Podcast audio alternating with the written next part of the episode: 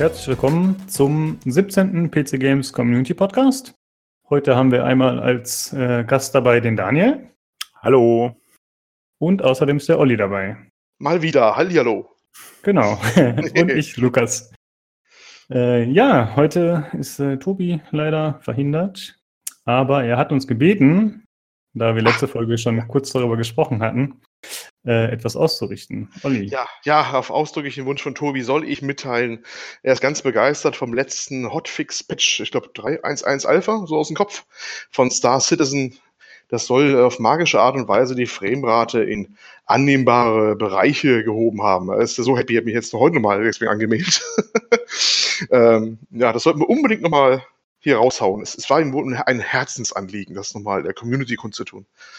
Ja, ja, also dass, dass es wirklich so dringend war, wusste ich nicht. Ich dachte, das war nur eine kleine Ergänzung, aber. Er hat das heute extra nochmal gesagt. Also irgendwie ist das. Ja. vielleicht hätte er mittlerweile Themen. Ich habe keine Ahnung, wie das läuft bei ihm. ob er sich da mittlerweile finanziert drüber. Aber es war ihm wohl ein inneres Bedürfnis. Und das haben wir, hiermit haben wir dem Bedürfnis nachgegeben. Ja, und er scheint auch nicht alleine damit dazustehen, weil ich habe im Forum gesehen, dass der Wardak hatte so einen Channel, äh, einen Thread erstellt, wo er äh, eben über den neuen Patch berichtet hatte und dann nach dem Hotfix haben sich auf jeden Fall einige User positiv geäußert, dass es besser geworden ist. Das ist so eine schöne Sache. Ja, auf jeden Fall. Okay, dann würde ich sagen, starten wir auch direkt in die Themen. Und zwar geht es los mit einer neuen Ankündigung eines Free-to-Play-Shooters, eines Battle Royale-Shooters. Ui, das ist ganz was ja. Neues.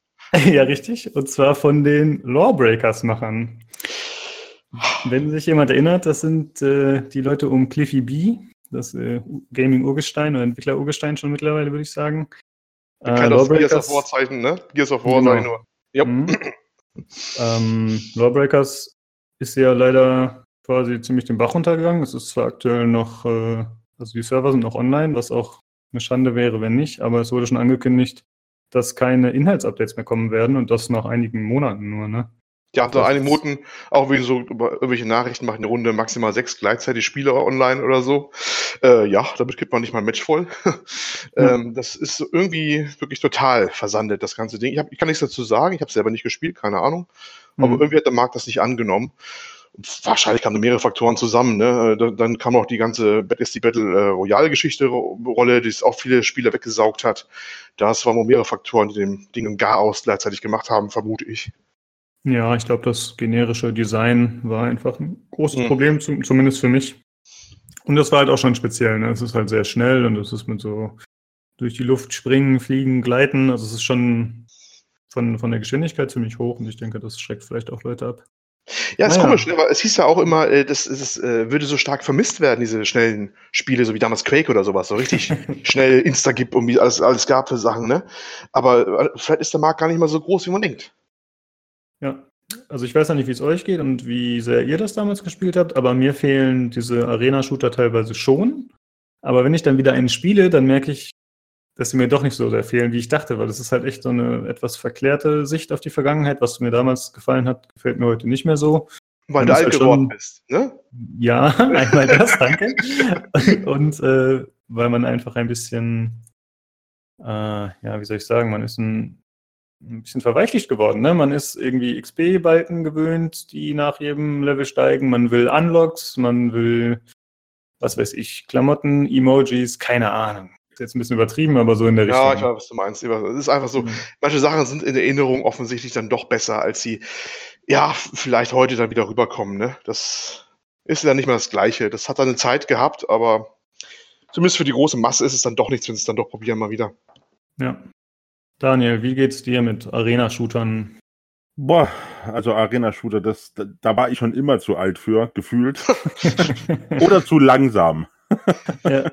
Das ist schön am Älterwerden. Man kann jetzt einfach sagen, man ist zu alt für. Früher ja. war man der Loser, war man zu. Richtig. Wie beim Sport, wie beim Sport, ja. Man war der Loser, weil man es nicht konnte. Jetzt kann man sagen, oh, da bin ich zu alt zu. Das ist eigentlich die, die, ange, das angenehme ja. Nebeneffekt des Älterwerdens, äh. sage ich immer. Ja, das habe ich Ihnen sprachlos gemacht. Genau. ja, Nein, aber aber was, äh, was, was, was du sagtest eben, äh, jedes äh, Spiel oder jedes Genre hatte seine Zeit und äh, man blickt verklärt darauf zurück. das stimmt schon. Also wenn ich jetzt zum Beispiel an das ähm, Duke Nukem Forever denke, was ja, ob absichtlich oder nicht, äh, mitgeworben wurde, das sollte ja wieder ein Oldschool Shooter werden wie Mitte der 90er. Und auch die haben es wohlweislich nicht komplett durchgezogen, sondern haben einfach gesagt, okay, äh, wir machen zwar keine äh, automatische Lebensregeneration, aber gewisse Komfortfunktionen, die die Spieler einfach von heute gewöhnt sind, haben sie trotzdem eingebaut. Ähm, ja. Du kannst heute ein Spiel wie 1995 einfach nicht mehr rausbringen. Auch wenn man sagt, man nimmt die Grafik von heute, aber das Gameplay von damals, das würde keiner mehr kaufen ja, man sagt ja nicht umsonst so äh, gekonntes äh, Retro-Gaming oder wenn man was neu auflegt. Man soll den Leuten das Gefühl geben, es sei wie damals, genau. obwohl es gar nicht so ist. Ne? Richtig, das ist was genau. anderes. Ja. Mhm. ja, okay, das ist ein guter Punkt. Ich äh, habe, ach, keine Ahnung, nur ein paar Stunden habe ich Reflex Arena gespielt. Das ist quasi, ja, man kann fast sagen, ein Quake-Remake, wenn man so will. Das ähnelt Quake Live schon ziemlich und da gibt es auch Mods, das heißt, es gibt auch die gleichen Karten wie in Quake oder UT, also es ist wirklich schon ziemlich ähnlich und es ist auch cool und es ist Hardcore, aber es ist auf jeden Fall nichts, was ich noch wirklich spielen möchte, weiß ich nicht. Ist ein bisschen schade, aber wie ihr schon sagtet, vielleicht ist die Zeit einfach nicht mehr da dafür. Aber jetzt kommen doch mal zu diesem aufregenden, völlig überraschenden neuen Ding von den Lawmakers. Lawmakers ja, stimmt. Das, ja, die haben äh, im Prinzip sieht es aus wie bekannt. Man rennt in Third Person durch die Gegend. Ich würde sagen, es ähnelt optisch äh, doch eher Fortnite. Es hat zwar nicht so einen krassen Comic-Stil, aber die Umgebung ist sehr bunt. Es ist in so einem 80er-Jahres-Stil. Das heißt, man kämpft sich durch Spielhallen, so wie ich das gesehen habe im kurzen Trailer. Man, ja, man hat bunte Haare und bunte Klamotten, wie es halt in den 80ern so aussah. Und ja, Achso, man fährt auf BMX-Rädern rum. Ich, ich wollte gerade sagen, ich, ich, muss, ich, muss, das nochmal noch mal zusammenfassen. Also das Ding heißt Radical Hates, ne? Das, das hm? äh, ah, stimmt, ja. Der Titel von dem, von dem neuen Ding, das sollte man vielleicht mal erwähnen. Und äh, ich, ich hoffe, ich habe jetzt die richtige Seite aufgeschlagen, äh, weil das hat mich gerade, als Lukas das eben mal spontan da kurzfristig reingehauen hat, etwas fassungslos gemacht. Ähm, Laut dem Entwicklerstudio werden Spieler auf dem Schlachtfeld nach Geld und Preisen suchen, während sie sich gegenseitig mit Waffen und BMX-Rädern jagen. Und das Ganze halt in ein 80er-Jahre-Setting in äh, einem Battle Royale Schule. Ne? Äh, das ist eine Mischung. ich habe schon gesagt gehabt, dass ähm, ja, ich war, was ist denn fassungslos gerade? Kann man machen. äh, wirkt aber so, ich weiß nicht, wie, wie sie das sagen soll. Jetzt ist man wirklich verzweifelt. Ne? Also das nächste Ding muss ein Erfolg werden wir nehmen jetzt alles raus, was geht. Äh, 80er Jahre gehen ja irgendwie immer. Okay, gebongt, Haken hinter in der Entwicklungsgruppe. Ähm, BMX-Räder passt dann auch immer gut rein. Ne? Die kann man immer irgendwas gebrauchen. Wenn es sich gegenseitig damit irgendwie um die Ohren hauen, keine Ahnung, was die machen werden. Und ja, ähm, das, Battle Royale. Ja, Battle Royale sowieso. Also es ist ja ganz, ganz klar. Äh, Shooter, was wird für ein Shooter? Battle Royale, ja klar. Das ist wahrscheinlich fünf, fünf Sekunden abgehandelt gewesen. Es gibt andere Shooter? es gibt nichts anderes mehr, ne? Es gibt nichts anderes mehr. Man muss sich auch mal die Artworks angucken, ja? Also die, die haben jetzt so nur bisher nur so ein paar. Äh, hier steht zwar erste Screenshots, aber ich glaube das irgendwie nicht, was ich da sehe, dass es die ersten Screenshots sind. Das sieht eher aus wie, naja, mal gucken. Wohl Trailer gibt es. Ne, ähm, äh, die haben wirklich alles rausgeholt, 80 Jahre mäßig, was geht, ne? Also College-Jacken, die Farbgebung, die Sneakers. Die Sneakers, die Teppichböden. ähm, ja, vielleicht will man sich ja auch an, an äh, hier an GTA, äh, wie hieß es denn, Vice City? Mhm, ja, Vice City. Ja. ist halt das die Reminiszenz dran. Naja, um alles zu sagen, ich habe irgendwie schon den Eindruck, das ist so, das nächste Ding muss unbedingt ein Erfolg werden, sonst sind wir hinüber, lass uns mal alles reinhauen, was irgendwie gerade geht, so gefühlt. Das, also, ja, ich, das macht den Eindruck so ein bisschen, wie weiß ich nicht. Ich stelle mir das, ich stelle mir das so vor, wenn die, äh, wo die saßen, ja, okay, wir wollen einen Battle Royale Shooter machen, äh, was bringen wir rein? Wir brauchen Fortbewegungsmittel. Panzer gibt's schon hundertmal. Autos viel zu gewöhnlich. Und irgendeiner von den Mitarbeitern steht dann so auf oder die Putzfrau hinten dreht sich um und sagt, naja, aber BMX-Räder. Und dann sagen sie alle, hm.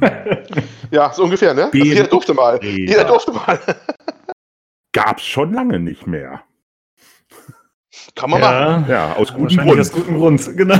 guten Grund. Aber ach, auch im Hintergrund, übrigens sehe ich gerade auf dem einen, auf dem Aufmacherfoto von dem noch zu verlinkenden PC Games Artikel, äh, mhm. wo das Bild da ist. Im Hintergrund dieser, es ist ein Automat, wo drauf steht Top, Top Gun. diese leichte äh, Reminiszenz auch in diesen 80er Jahre Filmhit, falls du noch jemand kennt. Die Ja. Jüngeren werden es nicht mehr kennen. Wir äh, schwelgen in wehmütigen Erinnerungen. Ne? Take my breath away. Ähm, ja, das ist wirklich ähm, subtil ist anders. Ja, also ich muss sagen, grundsätzlich bin ich ja eigentlich schon ein Freund der, des 80er-Jahres-Stils, aber vor allem der, der Musik und der, der Neonbeleuchtung und solcher Sachen, so was man so ein bisschen kennt, aber die Kleidung und die, die Haarpracht und so, das ist jetzt alles nicht so mein Ding. Ja, die Musik Naja. immer. Es geht schon, alles klar. Naja, Aber, nur, äh, nur, mal, nur, mal, nur mal ganz kurz, weil ich mir das, das Aufmacherbild jetzt auch gerade nochmal genauer angucke. Der äh, Typ, der hier im Vordergrund steht mit der Knarre im Anschlag, hat sich mal jemand die Frisur angeguckt? Das sieht doch aus wie eine David Hasselhoff Michael Knight Gedächtnisfrisur. ja, Ra- Raten nicht alle damals so rum? Ich weiß es nicht. Das weiß ich auch nicht, aber so einen, so einen mini Ach so, echt, ja. Das ist schon, ja.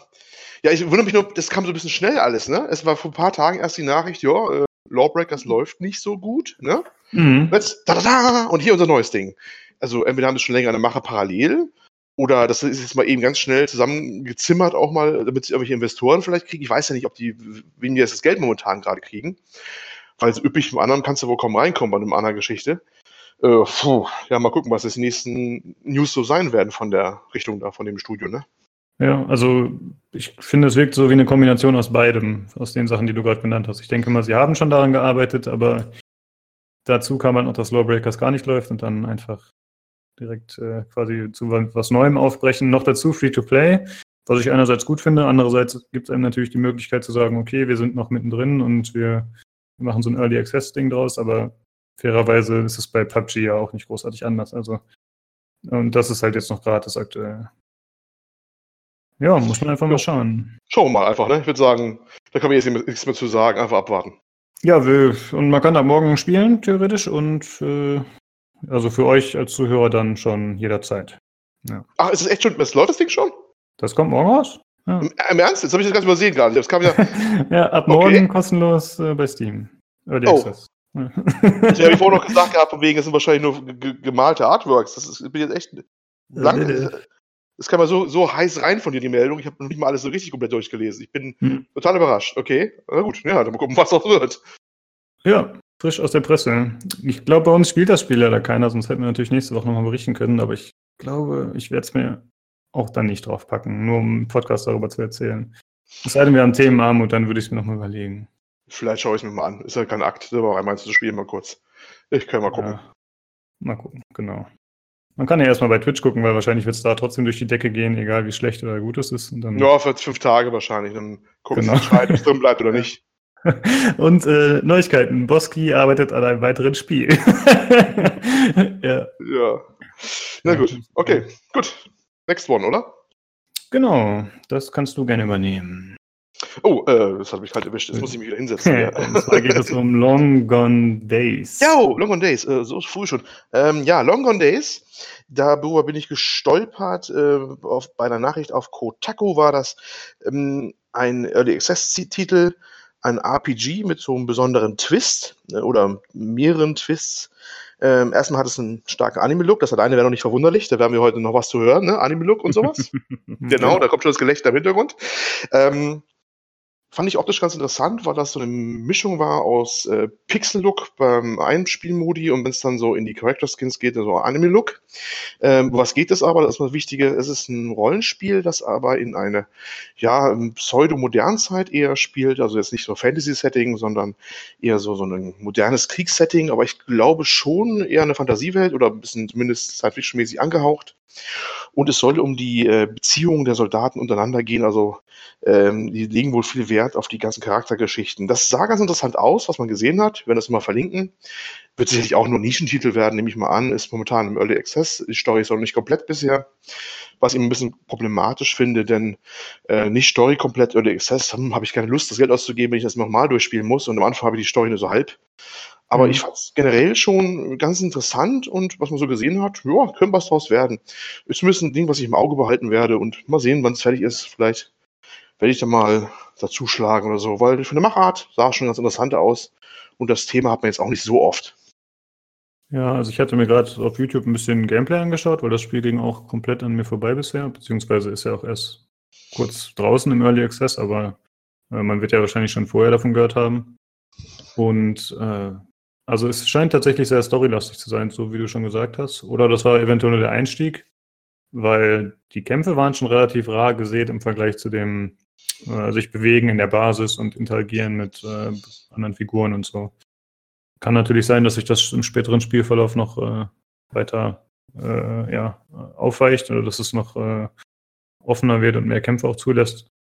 Ähm, aber das hängt wahrscheinlich auch davon ab, wie es noch weiterentwickelt wird. Wenn es jetzt noch so eine frühe Phase ist, dann kann sich ja noch einiges tun. Ja, darf gespannt sein. Ich bin nur, habe ein Auge drauf. Mal sehen, was wird. Ja.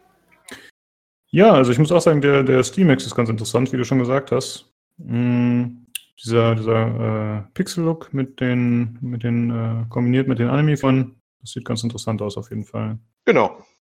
Das ist doch von den Machern von This War of Mine, oder? Oder hatte ich das falsch verstanden? Das hatte ich eigentlich nicht so gesehen, würde mich überraschen, weil der Stil ist doch ein ganz anderer. Das, das Thema ist halt so ähnlich, so Ne? Weil das War of Mine ist ja auch so, äh, der Krieg eher von Opferseite her gesehen, was man ja selten hat eigentlich bei Spielen. Ne? Man ist ja meistens mhm. der Täter. Ne? Man ist meistens, also im dumpfesten Fall der Übersoldat. Äh, selten äh, die, äh, das, das War Mine, wo man sich ja eher als Zivilist irgendwie verbarrikadieren muss oder irgendwie sowas. Ich, meine, ich habe selber nicht gespielt, aber habe so einiges drüber gehört. Und das Ding soll ja auch eher so sein, dass es sich mehr auf diese, ja, die Erfahrung der Soldaten im Krieg irgendwie konzentriert. Ähm, ja, so häufig kam das ja auch nicht vor. Ne? Da fallen ja noch, was fällt nur ein? Vielleicht Valiant Hearts noch im Ersten Weltkrieg, das Ding, mhm. die Geschichte. Ähm, äh, Spec Ops The Line ist so ein Klassiker, der zwar sehr viel Action hatte, aber auch eben einen sehr eigenen Twist, ne, mit was Krieg und so angeht. Aber das kannst du fast schon an einer Hand abzählen, ne? So die ganzen Dinger, die das von der Warte aus betrachten. Und deswegen schon insofern recht interessant. Also ich habe gerade kurz nachgeschaut. Äh, ich habe mich vertan. Ich habe das durcheinander geschmissen irgendwie. Das hat nichts mit den äh, This War of Mine Machern zu tun. Habe ich auch gewundert. Das war ist ein deutlich anderer Stil auch, ne? Ja, das stimmt. Das fand ich auch ein bisschen eigenartig. Hätte ich vorher nochmal recherchieren sollen, aber jetzt äh, wissen wir es. Äh, hast du von dem Spiel irgendwas gesehen, Daniel? Äh, also äh, bis vor zehn Minuten noch nicht, ja. bis du den Link geschickt hattest. Äh, ich bin jetzt gerade mal so nebenbei auf der Website der Entwickler, einfach mir, um mhm. das nur mal kurz anzugucken.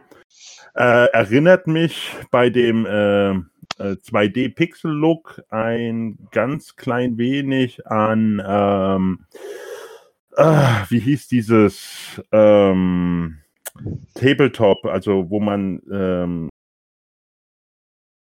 so eine äh, Rollenspielrunde gespielt hat, so eine kleine Parodie. Oha. Weiß ich, komm, kommt auf den Namen nicht mehr drauf. Gibt es auch einen zweiten Teil. Aber ähm, äh, von der Art her, äh, von, vom Look her erinnert es mich ein bisschen daran, aber die Charakterscreens, die sehen wirklich schon äh, sehr nett aus. Wenn die Geschichte gut ist, da müsste ich mich jetzt nochmal reinlesen und das ist nämlich auch mein, was, was, was ihr erzählt hattet, äh, mein so ein kleiner Knackpunkt, ein Early Access bei einem äh, storygestriebenen Rollenspiel. Also das, mhm. das gebe ich mir nicht im Early Access. Also, ja, das ähm, ist ja generell ein Problem. Ne? Das hast du ja häufiger bei solchen dann Early Access machen und dann ist die Hälfte noch nicht fertig oder so. Da muss jeder selber wissen. Ja, also ich habe es schon öfter mal gemacht. Ich habe ja schon öfter Early Access geholt und das ging mir dann auch so tatsächlich, wie ihr es gesagt habt, dass man sich dann hinterher ein bisschen ärgert, da man das dann entweder kein zweites Mal durchspielt oder da man sich schon Sachen spoilert oder so im Vorhinein. Also es kann durchaus schon mal passieren. Ähm, ja, sehe ich ähnlich wie ihr auf jeden Fall. Mhm.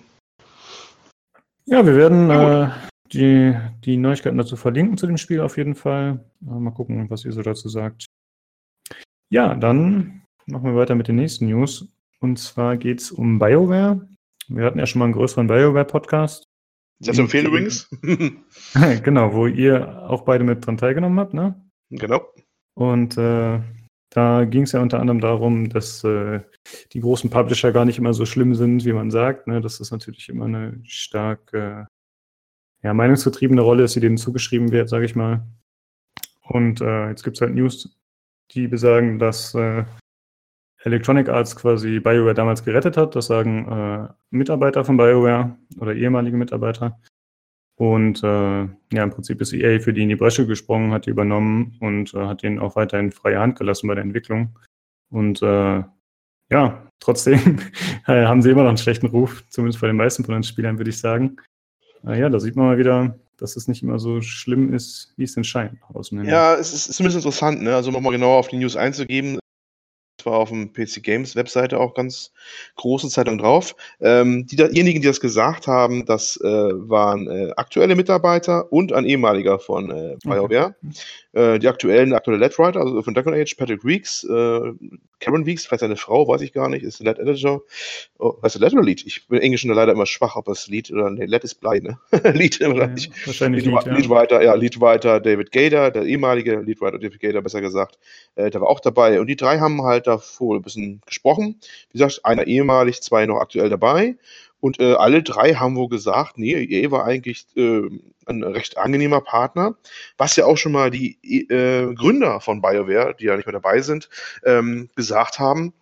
Äh, das deckt sich also ziemlich mit deren Aussage. Und das ist immer ein bisschen kurios, weil äh, EA immer mit, fast mit Abstand so das meistgehassteste Unternehmen unter überhaupt unter Spielern.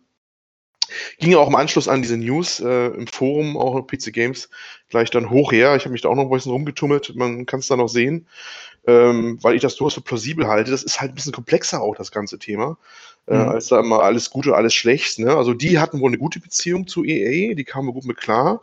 Ähm, wissen Sie ja, ich glaube, der Zeschuk oder der andere, einer bei den Gründer jedenfalls, sagte damals ja noch, ähm, es war vielleicht ein bisschen zu gut schon, die haben sehr viel Geld von EA bekommen, wenig Führung und das war schon fast zu viel des Guten.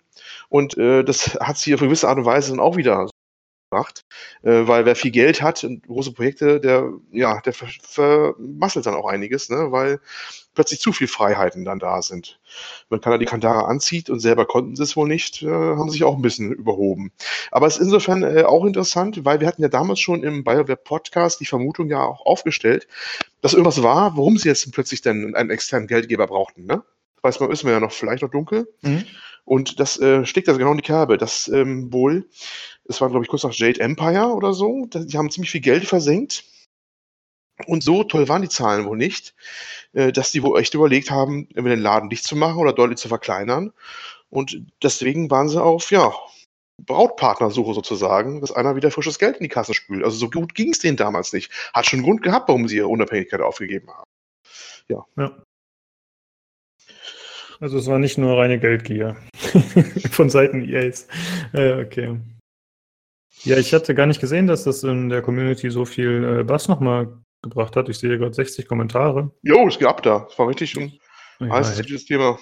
Hätte man sich denken können. Ich habe es ehrlich gesagt ein bisschen verpasst. Hm, ich weiß nicht, ob da mein selektiver Filter direkt angesprungen ist und ich mir gedacht habe, ach komm, nicht schon wieder? Yay. Keine Ahnung. Äh, das äh, ging echt an mir vorbei. in dem Kontext finde ich nochmal interessant, dass äh, es gibt ja dieses EA Originals. Das war mir ehrlich gesagt vorher auch nicht so richtig bekannt. Hatte ich äh, durch Zufall die Tage von gehört.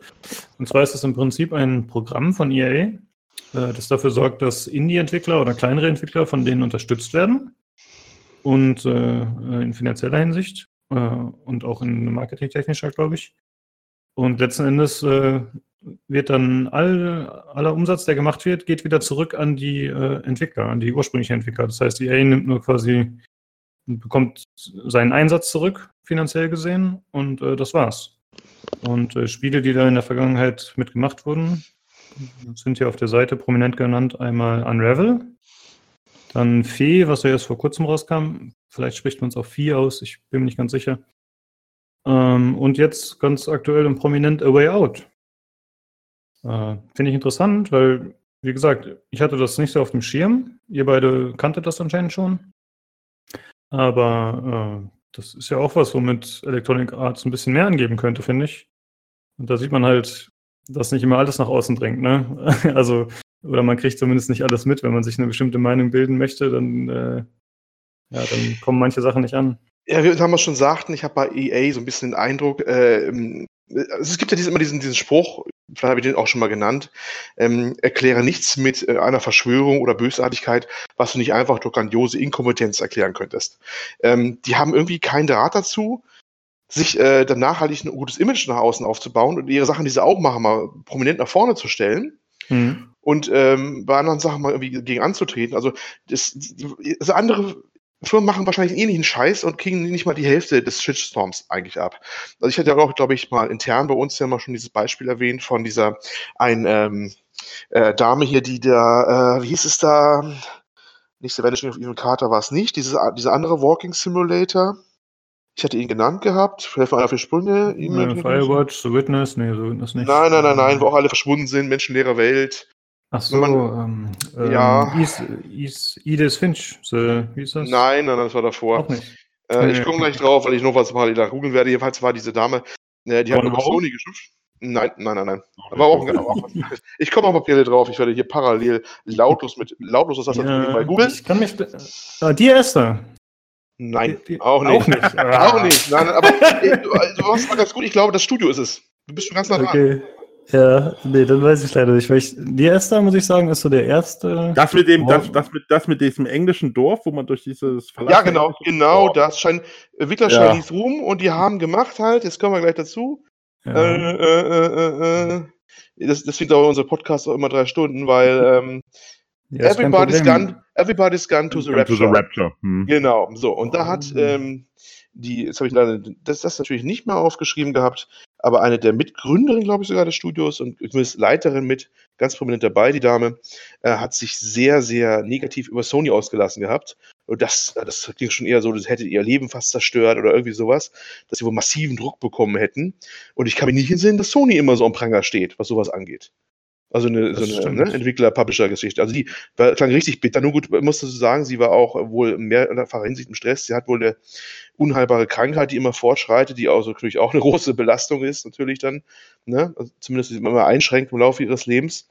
Und ähm, aber ja, äh, sie hat da wirklich vom Leder gezogen gehabt. Das ist schon ein bisschen her, schon wieder ein, zwei Jahre, glaube ich, dass sie mal diesen Artikel geschrieben hat. Und da kam Sony wirklich nicht gut bei weg. Aber ich kann mich nicht entsinnen, dass wir solche Hasstiraden über Sony so eine schnelle Regelmäßigkeit in den Foren finden. Ne? Hin und Ja, wieder mal, wenn das PSN nicht geht, dann kriegst du die Hasstiraden mit, aber nicht äh, Mhm. irgendwelche Publisher-Geschichten oder sowas. Ja, aber No Man's Sky haben sie ja auch nicht wirklich Ja gut, das ist eine Ausnahme. genommen, hatte ich Genau. das Gefühl. Ja, aber ich Obwohl, hatte das genau. Gefühl, da ging das auch nicht so hart an die ran. Ich hatte das Gefühl, das ging doch eher gegen Genau. Hello Games. genau, da hat Hello Games eigentlich so richtig was abbekommen. Äh, Mhm. gut, äh, vielleicht das ist genau deswegen auch Sony geschickter. Die schaffen es vielleicht sogar, die, diesen, diesen, ähm, die Verantwortung das schön abzuleiten, vielleicht, weil also ganz unschuldig können die auch nicht gewesen sein. Also Sony hat das Ding ja so gefeatured damals, No Man's Sky. Na gut, wir wissen einfach nicht, wer was wann gepusht hat, ne? Dass es dann so hochgepowert wurde, äh, dieses Spiel mit solchen Erwartungen, solchen Überbordenden damals. Mhm. Ähm, wer da maßgeblich war, ob, ob das so ein gegenseitiges Hochpeitschen war von Entwickler und von Publisher, äh, weiß der Deibel. Aber äh, die kommen irgendwie immer raus aus der Nummer. Ne? Die, da sagt irgendwie keiner was großartig Ja. dazu eigentlich. Ich finde, einerseits bringen die halt immer krasse Vorzeigprojekte, äh, wie zum Beispiel Horizon Zero Dawn jetzt zuletzt oder die äh, Indiana Jones Serie, wie heißt die nochmal? Ihr wisst, was ich meine. Uncharted, ja. Ach so, oh Und, Gott. Äh, ja, ja. ja. Mir fiel der Name gerade nicht ein. Die Indiana Jones Serie. Alles Profis hier, alles Profis. Ja, ist das Stammeln ein, uns ein Match. Ja, richtig, genau. Ähm, und einerseits bringen sie halt immer diese krassen Leuchtturmprojekte, die selbst PC-Grafik schlecht aussehen lassen und einfach Jo. super optimiert sind und eigentlich in jeder Hinsicht brillant so ziemlich. Ähm, und andererseits ist, glaube ich, die andere Sache, dass sie ja keine PC-Spiele bringen und dadurch auch nicht so stark, also Konsolenspieler sind nicht so viel in Foren aktiv wie zum Beispiel PC-Spieler Ja, oder wahrscheinlich EA-Spieler. Ja, Filterblase Ja. bei uns im, im Forum Genau. natürlich. Ja. Ich denke schon. Es mag schon sein, dass das vielleicht alles woanders aussieht, aber ich meine, ich, ich bin ja auch in anderen Foren, bin ich auch unterwegs und ich habe, klar kriegen die auch mal Scheiße ab, äh, aber so extrem wie EA habe ich den Eindruck, ist es nicht bei denen, also vom, vom Image her. Vielleicht ist es schlechter Mhm. geworden, letzten Jahre jetzt, was Sony angeht. Also ihre äh, For the Players-Kampagne, die wird mittlerweile auch ja sehr ironisch nur noch aufgenommen, ne, von vielen Leuten. Äh, aber äh, so dieser universelle Hass, der EA einmal meistens mal schon entgegenschlägt, ne? Ja, hast du da nicht. Aber die haben natürlich auch ein Talent, das haben wir ja damals auch im BioWare-Podcast gesagt. Wenn sie es mal irgendwie geschafft haben, sich halbwegs einen guten Ruf aufzubauen, reißen sie mit den Arsch wieder um, auf gut Deutsch gesagt. Ne? Ja, Ne. Lootboxen sage ich nur mal eben, ne? Battlefront 2 oder irgendwie sowas. Also sie schaffen es ja immer wieder. Es sind wahrscheinlich auch viele Leute, die da arbeiten. Wenn eine Abteilung gerade ein gutes Image gemacht hat, dann kommt der nächste um die Ecke, irgendein Marketing-Fuzzi sozusagen von rechts und hat eine tolle Idee, wenn man extra Geld machen kann, wird das durchgezogen und babam, hast du einen ganzen Scherbenhaufen wieder davor. Ne? Also das ist äh, wahrscheinlich irgendwie ach, intern wahrscheinlich auch begründet oder so. Weiß der Deibel, was die da machen. Ja, äh, mal ganz kurz zu Lootboxen. Habt ihr mitgekriegt, dass äh, sowohl bei Battlefront die Lootboxen entweder geändert oder abgeschafft, abgeschafft wurden und bei dem Shadow of War ebenfalls? Also bei äh, Battlefront 2 habe ich es gelesen, ja. Mhm. Ja, bei Shadow of War wurden sie jetzt auch rausgenommen, soweit ich weiß. Ah. Ja, Ja, das habe ich auch gelesen. komisch. Das war auch eine äh, überraschende Nachricht. Das ist ziemlich spät vor allem, ne? Jetzt hast du eigentlich Ja, das Thema gerade bei dem Titel so ziemlich durch irgendwie. ja. Ist jetzt ja nicht der Titel, der jetzt so durch die Decke geht. Äh, Vielleicht und, ist das so eine äh, Kombination, dass man einerseits sagt, okay, wir haben jetzt genug Kohle abgeschöpft damit, jetzt kaufen wir nicht mehr so viele Lootboxen, gerade bei Shadow of War wahrscheinlich, was ja ein Singleplayer-Spiel ist. Und dann sagt man, okay, dann nehmen wir es jetzt raus und nehmen noch den positiven Marketing-Effekt mit, falls der noch kommt. So. Das könnte ich Ja, aber der- aber- Da kann ich mir nicht vorstellen, dass da noch was Positives kommt. Weil im Prinzip, also das Einzige, was du als Positives da noch mitnehmen kannst als Entwickler, ist, dass die äh, Community sagt, ja, hätte das mal gleich gemacht. Okay, ja. ja, gut, das kann sein. Ja. Ich bin begeistert. Ja, so viel kann ich nur sagen. ich werde es jetzt kaufen. Nein, natürlich nicht. Äh, ja, eine Frage noch zu dem Spiel. Äh, Everybody's Gone to the Rapture. Das ist ein reiner PlayStation-Titel wahrscheinlich, ne? Äh, gute Frage. Ich habe ihn selber nicht gespielt. Ich könnte es vielleicht sagen, wenn ich jetzt wieder einen schnellen Blick auf meine ich habe Seite den Namen irgendwie fünfmal aufgeschnappt schon vorher. Also das Nee, sagt auf PC. Fall was. Ah, okay. Auf Habe ich komplett verpasst. PlayStation 4 2015, PC 2016. Ja, gut, ich spiele halt richtige Spiele, ne? Also Ja, hier Walking Simulator. Können, können sich mal verpissen. Äh, wenn du Todesdrohungen von den äh, militanten Walking Simulator-Fans bekommst, dann äh, ab morgen oder so, dann äh, daran liegt's. Ne? Wir geben deine Ja. Heimadresse auch gerne bekannt. Also wenn die sich so aktiv verhalten wie in ihren Spielen, dann ist ja nicht viel zu befürchten. Die werden, sie werden langsam über dich rübergehen. Du verstehst, Walking. So. Ha, ha, ha, ne? I, I got it, ja. ja, okay, so viel dazu. Mal Wieder ein bisschen ausufernd. Ja. Ähm, unser nächstes Thema. Kleinen Moment, entschuldigt. Oh, ich habe mich hier ein bisschen verlaufen gerade in Discord. Okay, so, als nächstes Thema geht es um Ubisoft. Olli? Ja, Ubisoft. Ähm, fangen wir an mit dem einen Artikel, der war auch auf Kotaku, den hatte ich mal rausgesucht, glaube ich, gesucht gehabt. Und zwar gab es einen schönen Artikel, wie die das schaffen, ähm, so viele Titel eigentlich in kurzer Zeit zu produzieren, oder vermeintlich, ne? Ähm, als wenn man ein unbedarfter junger Spieler wäre, sag ich mal so, ne, dann denkt man ja vielleicht, äh, die brauchen für ein Assassin's Creed ein Jahr oder sowas, ne, die hauen ja jedes Jahr so ein neues raus. Ob jetzt das letzte eine Ausnahme, wo mal zwei, äh, zwei Jahre Pause waren. Und äh, das ist, habe ich im Eindruck, das trägt dazu bei, dass viele, die sich mit dem Thema nicht so auskennen, immer denken, so ein Spiel ist schnell gemacht, ja, das dauert ein Jahr und fertig, das, das ganze Ding. Jeder, der sich mit beschäftigt, weiß natürlich, dass Blödsinn ist, es dauert ja Jahre, bis so ein aufwendiges Ding äh, fertig ist. Und äh, da gibt es einen schönen Artikel und der beleuchtet halt, äh, wie die das machen, wie dann verzahnt ist die Entwicklung. Das ist ein ziemlich komplexer Prozess. Kann man gerne mal reingucken und da ist so ein Zeitstrahl auch drin, wann die welchen Teil angefangen haben. Das fand ich mal ganz interessant, wenn man so ein bisschen in die Kulissen gucken will, kann sich den Artikel dann mal reinziehen. Wir verlinken ihn. Und da sieht man, das ist schon eine ziemliche, ja, organisatorische Meisterleistung, die da vollbringen müssen. Äh, die Qualität mag schwanken durchaus. Das ist ja ein, ne, ein viel diskutiertes Thema, gerade was Assassin's Creed angeht und immer gleichen Geschichten und so, klar. Es ist ja auch irgendwie so ein bisschen auch wie eine industrielle Fertigung. Man merkt es immer irgendwie an, anscheinend, äh, ja, anscheinend auch an. Äh, aber nichtsdestotrotz eine gewaltige Leistung, die da abziehen. Äh, ist wahrscheinlich ja auch einer der größten Publisher, Schrägstrich Entwickler, glaube ich, Lukas, oder? Ja, ich hatte vorhin mal kurz recherchiert und ich hatte gefunden von 2017 Zahlen, dass sie über 10.000 Mitarbeiter haben. Äh, Und 10.000? Vergleichs- Ja, über 10.000 ja, weltweit. Das ist schon ziemlich ordentlich auf jeden Das Fall. ist schon sehr ordentlich, ja. Ja. Und äh, vergleichsmäßig, ich hatte von EA-Zahlen gefunden für 2016, die waren bei 9000. Also es kann natürlich sein, dass die noch da drüber sind oder, wie du vorhin im Vorgespräch schon gesagt hattest, irgendwelche asiatischen Riesen, die man äh, sonst nicht so vor Augen hat, wie Tencent oder so. Äh, ja, aber es sind auf jeden Fall schon beeindruckende Zahlen. Und Absolut. Äh, man muss auch sich mal vor Augen halten, man, wir haben, also ich und auch viele andere Spieler haben auf jeden Fall jahrelang diese Ubisoft-Formel kritisiert, die ja eigentlich von Spiel zu Spiel durchgezogen wurde, äh, weil das so industriell schon fast wirkte. Äh, die Sache ist natürlich, wenn diese Kritik muss dann erstmal durchdringen zu dem äh, Hersteller quasi, dann muss er sich äh, darüber eins werden, ob er das auch sieht und ob er was ändern muss. Aber währenddessen sind ja schon wieder drei andere Spiele in der Mache, Ja. die man dann nicht einfach mal umstellen kann. Nee. Wahrscheinlich. Also es ist äh, wirklich schon immer eine langfristige Planung, die dann natürlich auch nicht so flexibel ist, wie ein Spiel nach dem anderen zu entwickeln.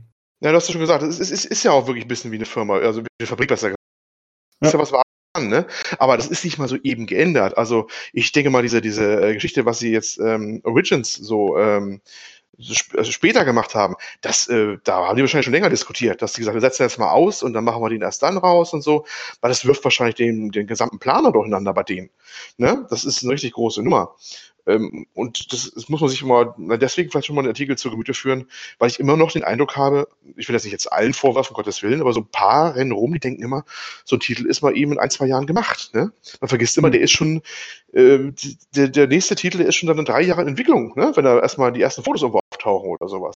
Das steuerst du mal nicht so eben um. Ne? Das ist ein Tanker, der muss erstmal langsam muss das Ruder umgelegt werden und dann tut sich irgendwann was und dann siehst du es in drei Jahren. Ja, das stimmt. Obwohl mir das selbst auch bewusst ist, führe ich mir das dann im Alltag auch wenig vor Augen. Ne, dann kommt halt jedes Jahr ein Spiel. Ja. Und äh, dann, dann hat man das gar nicht so im Blick, aber es ist ja wirklich so, die stecken ja wirklich äh, äh dann mehrere Jahre immer in jeweilige Titel.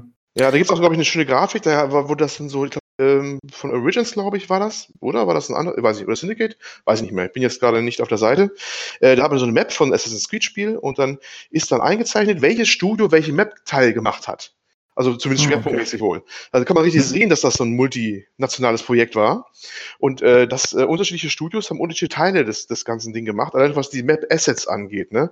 Geschweige denn, was noch so ineinander verzahnt ist an Programmlogik oder sowas. Man sagt denen ja auch nach, dass die so rund um die Uhr entwickeln. Das heißt, wenn das eine Studio abschließt, macht das nächste weiter. Weil die quasi mit der Tageszeit mitreisen, ne? Ja. Das heißt, wenn die nächsten wieder dann an, an, an ihrem PC oder Entwicklungsstation sitzen, dann bekommen die teilweise wohl schon die Ergebnisse von denjenigen, die auf der anderen Erdhalbkugel waren.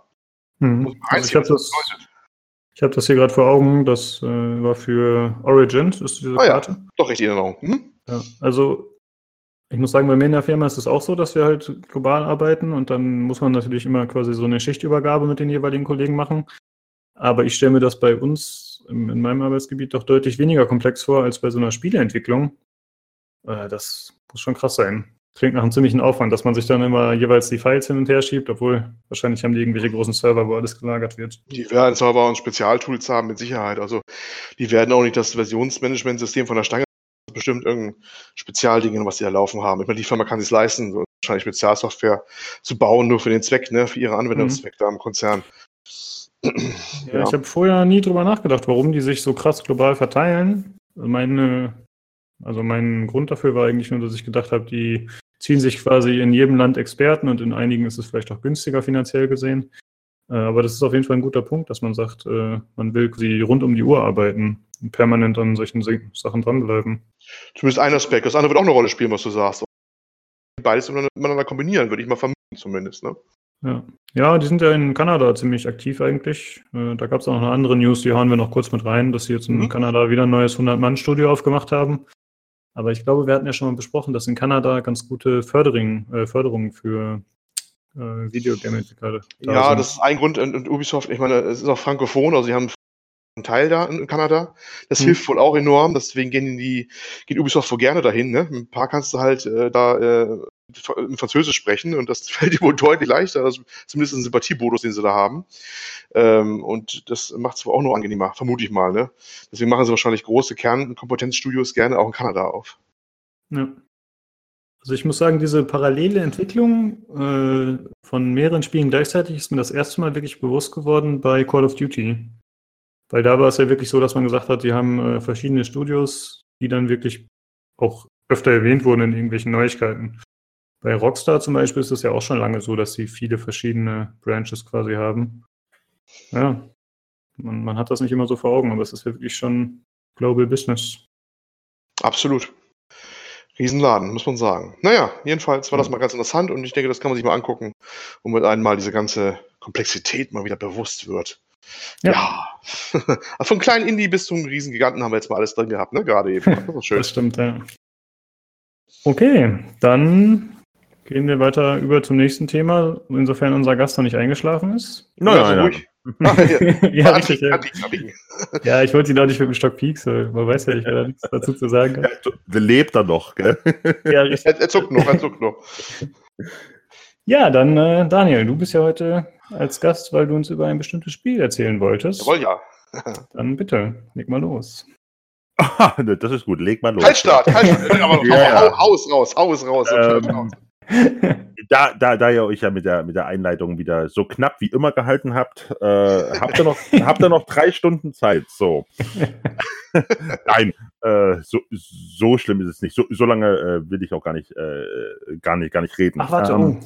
Ja. Sorry, bev- bevor du loslegst, jetzt muss ich noch mal reingrätschen. Eine Sache Natürlich. wollte ich noch fragen. Und zwar hatten wir den ähm, Jahresausblicks-Podcast mit Sven zusammen gemacht, wir drei. Mhm. Ähm, und ich wollte wissen, ob du dir A Ghost of a Tale angeschaut hast, beziehungsweise was so dein erster Eindruck davon ist.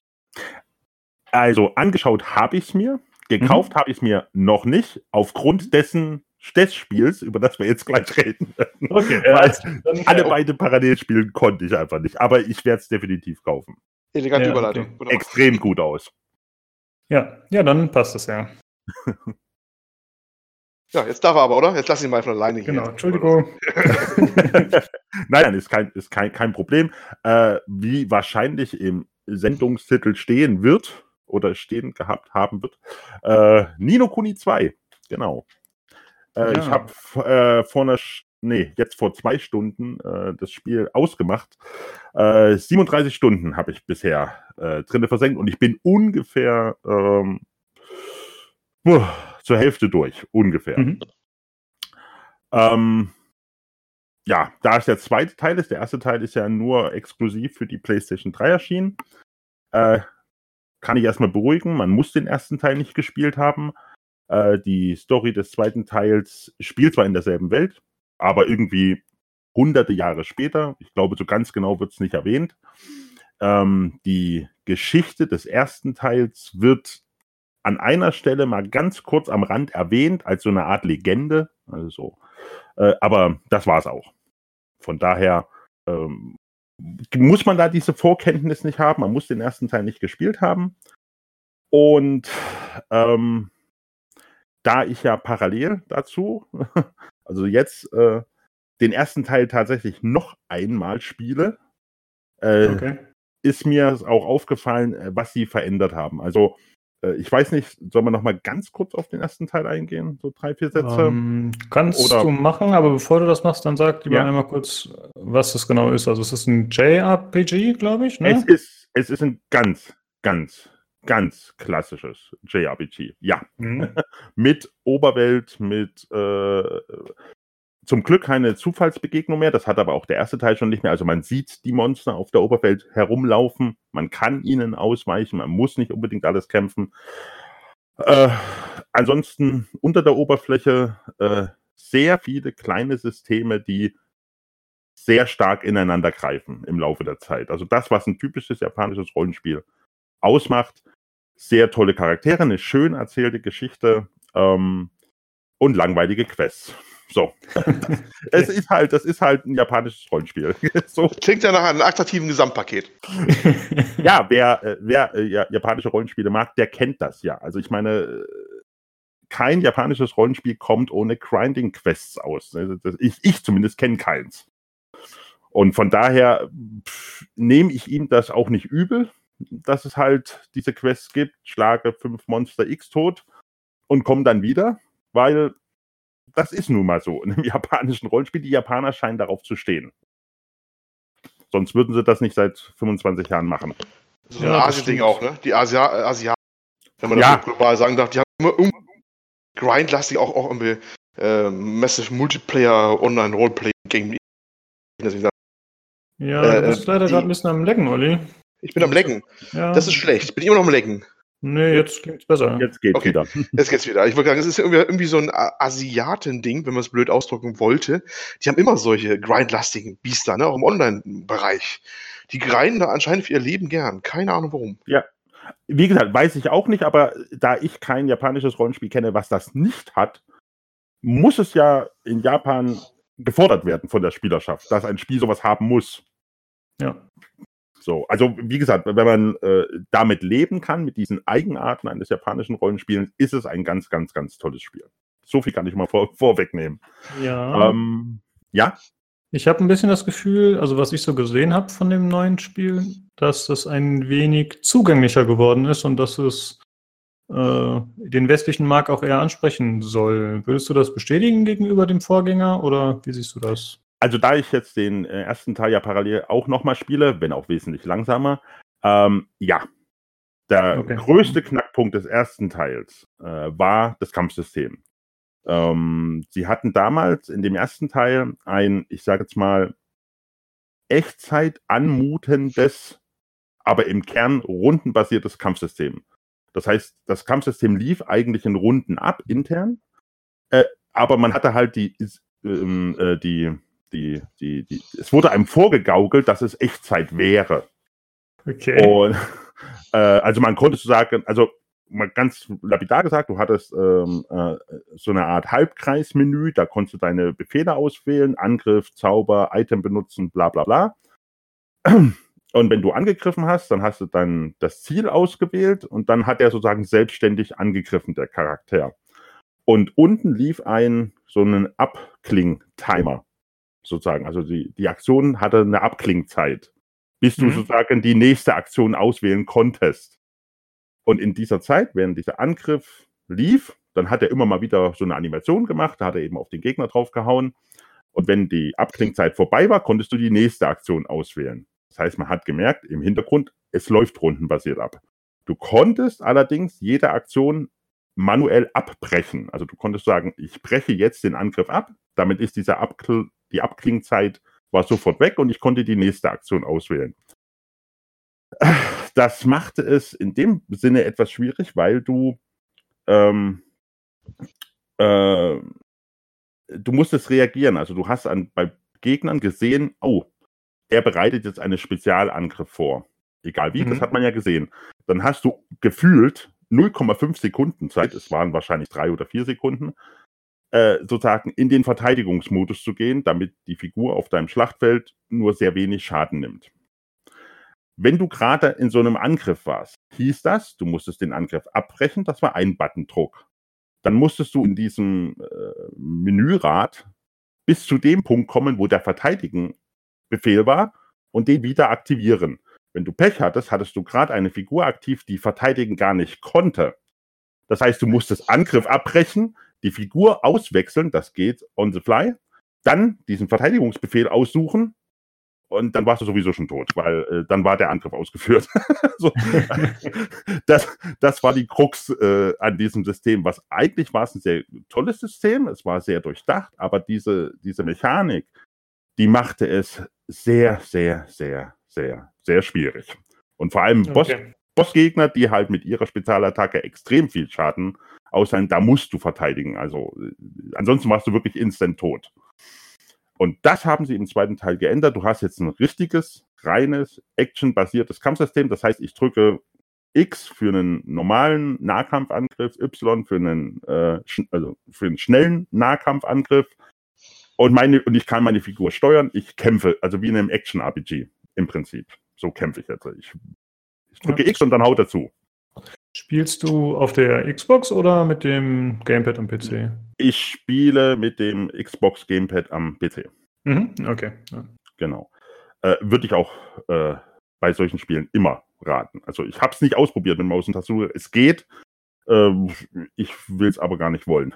also, Ja, solche, solche Spiele sind für einen Controller ausgelegt. Ähm, erfahrungsgemäß ist ja nicht nur das Kämpfen dann blöd, sondern gerade die Menüführung ja, ist dann oft nicht umgesetzt und dann musst du dich mit WASD durch irgendwelche Das Dutzende Japano-Menüs durchklicken. also ist das funktioniert, die Maussteuerung in den Menüs, die habe ich tatsächlich mal ausprobiert. Also die Hm. funktioniert einwandfrei. Also das muss man ihnen zugute halten. Das, das macht auch nicht jeder. Das stimmt. Ja, richtig. Ich hatte vor kurzem Nio gespielt und da, wenn man im Hauptmenü ist, dann kann man mit der Maus nicht Sachen anklicken, sondern also die verschiedenen Punkte, sondern man muss mit dem Mausrad die ansteuern.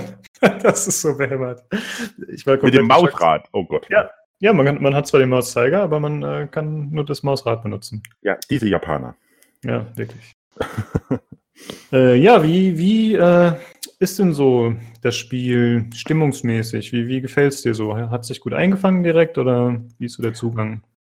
Ähm, ja, ähm, der erste Teil war ja noch, äh, prangte ja ganz, also im Intro ganz prominent das äh, Logo von Studio Ghibli, war ja eine ganz offizielle Zusammenarbeit äh, mit Studio Ghibli. wenn es wirklich noch jemanden gibt, der im Studio die gar nichts sagt, das ist so, in Japan hat das ungefähr den Stand wie Walt Disney im Westen. Also das ist eines der renommiertesten Animationsstudios überhaupt. Und ähm, die hatten halt für den ersten Teil die gesamten Zwischensequenzen, ähm, die Charakterdesigns gemacht, die Figuren entworfen und gezeichnet und animiert, äh, was man dem ersten Teil extrem angesehen hat. Also das war ähm, im Prinzip ein Studio Ghibli-Film zum Mitspielen. Es, es war wunderschön anzusehen, es war herrlich animiert. Das hat der zweite Teil auch auch wenn er nicht mehr offiziell, also es steht nicht mehr da in Zusammenarbeit mit Studio Ghibli, aber Studio Ghibli arbeitet ja genauso wie jede andere Firma auch im kreativen Bereich sehr viel mit äh, Freiberuflern und sehr viele Leute, die am ersten Teil für Studio Ghibli an dem Spiel mitgearbeitet haben, arbeiten jetzt direkt an dem Spiel mit. Also sind quasi dieselben Leute, die daran arbeiten. Wenn ich kurz einhaken darf, ähm, das, ähm, das ist der Charakterdesigner, der ist, der war bei Studio Ghibli vorher, ist jetzt ein Ex-Ghibli-Mensch, ist jetzt wahrscheinlich freiberuflich unterwegs, der Yoshiyuki Momose, wie er heißt. Oh, okay. Okay. Und äh, der Music Composer, der, da ist nicht, habe ich nicht so viel rausbekommen, ob der mal fest eingestellt war. Der hat aber für Ghibli auch mal Musik gemacht. Äh, Yo Hisaishi oder wie, schwer auszusprechen. aber äh, ja, es sind ex, also teilweise Ex-Ghibli-Leute. Die hatten wohl 2015 eine Restrukturierung. Ähm, bei denen ging es wohl gar nicht so gut. 2014 gab es mal eine News, die kann man noch nachgoogeln, dass sie sich überlegt haben, überhaupt keine Filme mehr zu machen. Oh, das Weil ist schade. Ja, weil es äh, wohl gar nicht so gut aussah bei denen. Also hohe Produktionskosten, Einnahmen Mhm. waren gar nicht mehr so hoch und ähm, da haben sie eine interne Restrukturierung gemacht und da sind wohl ein paar auch dem zum Opfer gefallen und viele sind dann wohl freiberuflich rausgegangen, haben wohl ein bisschen den Stil mitgenommen, den sie wohl da auch gelernt oder Mhm. verinnerlicht haben. Und deswegen, äh, ja, äh, findet man die mit diesem ganz typischen Studio Ghibli-Stil weiterhin Äh, kannst du den letzten bekannte Satz Filme wiederholen? also heißt bekannte, wer sich ein bisschen mit Anime beschäftigt. Ja. Ja. Du bist Ja, leider äh, gerade wieder am ist Verbindung ne? ist ein bisschen schlecht. Ich bin am Laggen, heute ist, da los? irgendwie Ja. Der Wurm drin deiner Frau, sie soll nicht. das Ähm, Internet verlassen. Du, du brauchst das. Ich äh, werde gut für euch ausrichten und, und werde das mal sagen. Also, äh, das, ich wollte das nur sagen, ähm, bekannte Filme übrigens von denen, falls jetzt äh, immer das nur so halb, Prinzessin Mononoke zum Beispiel, ne? Wer das mal einer Mhm. gehört hat.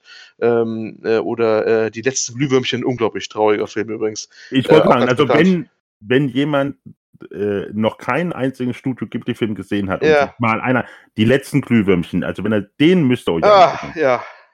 Der aber ist ist, das nicht viel zu, viel zu heftig, damit einzusteigen? Also ich habe den jetzt nicht gesehen, aber der soll ja schon ziemlich krass sein. So. ja, aber er ist, er ist von der, von der Geschichte her genau das, was Studio Ghibli eigentlich in all seinen Filmen, also das ist die Quintessenz dessen, was Studio Ghibli in all seinen Filmen eigentlich transportiert. Ja. Okay. Aber sie haben halt einen ganz prägnanten Stil. Also wenn du einen Charakter siehst von Studio Ghibli, ne, also auch Mhm. also wenn, wie auch ein Mensch, ein menschenähnlicher, äh, menschenähnliche Person oder ja, Wesen halt gezeichnet wird, das erkennst du sofort wieder, ne? Wenn du die einmal gesehen hast, dann weißt du, oh, das ist Ghibli-Design. Das wollte ich Ja. nur noch sagen. Ne, dann gebe ich auch wieder ab an dich. Kein Problem.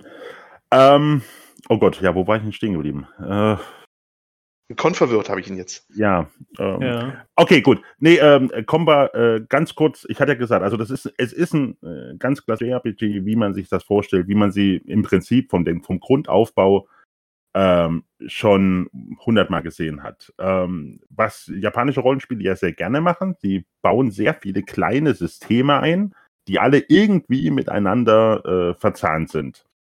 Und äh, das macht äh, Nino Kuni 2 auch.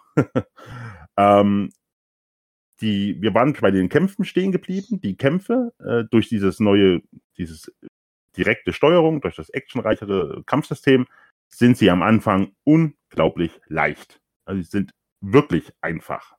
Also nicht wirklich einfach. Also ich, ich stand manche, bei manchen Kämpfen stand ich einfach bloß am Rand und habe nur meine Begleiter kämpfen lassen und plötzlich stand, ah, gewonnen, okay, gut. Weil ich den, weil ich den entsprechenden Button zum Waffenwechseln gesucht hatte. Äh, Ja. so, das passiert ja am Anfang. Das ist wirklich äh, unglaublich einfach und leicht. Und ähm, du findest auch am Anfang, also eigentlich du findest immer, aber am Anfang fällt dir das noch so extrem auf. Also du wirst mit Loot zugeschissen, als gäbe es kein Morgen. Also was der alles, was du da alles findest, hunderte unterschiedliche Items und du hast keine Ahnung, wozu du die jemals gebrauchen kannst. Zumindest am Anfang. Ähm, das Schöne ist, im Gegensatz zu Teil 1, Teil, du landest bei einem Kampf, ist das typisch japanisch, du landest in einem extra Kampfbildschirm ja, und dann, wenn der Kampf vorbei ist, verlässt du diesen wieder. Im ersten Teil war es so, dass äh, wenn im ersten Teil droppten manchmal, wenn du einen Gegner besiegt hattest, kleine Kugeln, die haben deine also Mana-Punkte wieder aufgefüllt, deine Health-Punkte wieder aufgefüllt. Wenn du aber nicht schnell genug warst, sozusagen diese Punkte einzusammeln, bevor gewonnen kam, dann waren die weg. Dann hast du die nicht mehr gekriegt. Im zweiten Teil jetzt ist es so, wenn die ganzen Items, die droppen, liegen ja irgendwo auf dem Kampfbildschirm rum und wenn du wieder in die normale Oberwelt kommst, liegen sie dort auch. Das heißt, du kannst sie auch dort jetzt einsammeln. Äh, was sehr, äh, ja, was, was ich einfach finde, ist eine sehr schöne Komfortfunktion. Ja. Wozu man diese, wozu Ja, man, sorry. ja, nee, nee, wozu man diese ganzen Items, wie gesagt, am Anfang hast du keine Ahnung, wozu du Kieselsteine, äh, keine Ahnung, Silbererz und was, du, du findest alles möglich. Also ich meine, wenn ich eine Waffe finde, okay, da weiß ich, kann ich meine Charaktere damit ausrüsten. Aber wenn ich einen Kieselstein finde oder eine Feder oder eine Stoffbahntuch, habe ich keine Ahnung, wozu ich das jemals benutzen werde. Ähm, irgendwann im Laufe des Spiels, ähm, ähm, ich will jetzt nicht von der Story jetzt nicht so viel verraten, aber äh, ganz am Anfang, das ist wirklich die ersten fünf Minuten, das erfährt man im Intro. Äh, du landest, äh, oder du, es gibt dieses Königreich ähm, Katzbuckel, heißt in der deutschen Version muss dazu sagen, die ganze Welt ist immer belegt von anthropomorphen Tieren. Also Katzbuckel, da leben halt Katzenwesen. Im Nachbarkönigreich, da, ich weiß nicht mehr, wie es heißt, da wohnen halt Ratten und Mäuse. Und dann gibt's noch alle möglichen anderen Tierarten, die sozusagen ihr eigenes Königreich diesen, in dieser Kontinent haben. Und äh, in diesem Königreich Katzbuckel ähm, gibt's halt, der alte König ist gestorben, der neue, der Prinz, der ganz junge Prinz soll den Thron besteigen, dann gibt's einen Putschversuch, äh, die Mäuse übernehmen das Katzenkönigreich, der Prinz wird vertrieben, bla bla bla. So, also das ist so der, der Anfang und äh, wie auch im ersten Teil landet jemand aus unserer Welt in dieser Fantasy-Welt. Wie will ich jetzt auch nicht verraten. Und äh, zusammen, also der, nennt, der heißt Roland, das ist ein erfahrener Politiker in unserer Welt. Äh, und er und der junge König zusammen, die wollen halt ein neues Königreich aufbauen und darum geht's eigentlich. Ne? Und dann alle Völker zu einen und so weiter und so fort. Wie gesagt, ich habe erst 37 Stunden gespielt, ich bin noch bei weitem nicht am Ende. Und irgendwann kommst du im Laufe der Geschichte eben zu dem Punkt, dass du eben tatsächlich dieses Königreich aufbaust. Also du hast dann wirklich wie so eine Art kleine Karte, so eine extra Menüpunkt, wo du eine Karte von deiner Hauptstadt hast. Und dann kannst du anfangen, keine Ahnung, ein Magieforschungslabor, äh, eine Militärakademie, eine Waffenschmiede, äh, alle möglichen Gebäude. Und die kannst du, wenn du sie hast, mit Untertanen besetzen, die gewisse Fähigkeiten haben. Manche sind besonders gut in bestimmten Punkten, manche sind besonders, besonders geeignet, sie haben bestimmte Talente, die für bestimmte Gebäude wichtig sind. Und dann kannst du eben deine Untertanen, die du dann hast, auf die Gebäude verteilen und dann Forschung betreiben, ähm, Waffen verbessern, äh, Magie erforschen, also neue Zaubersprüche erforschen und so weiter und so fort.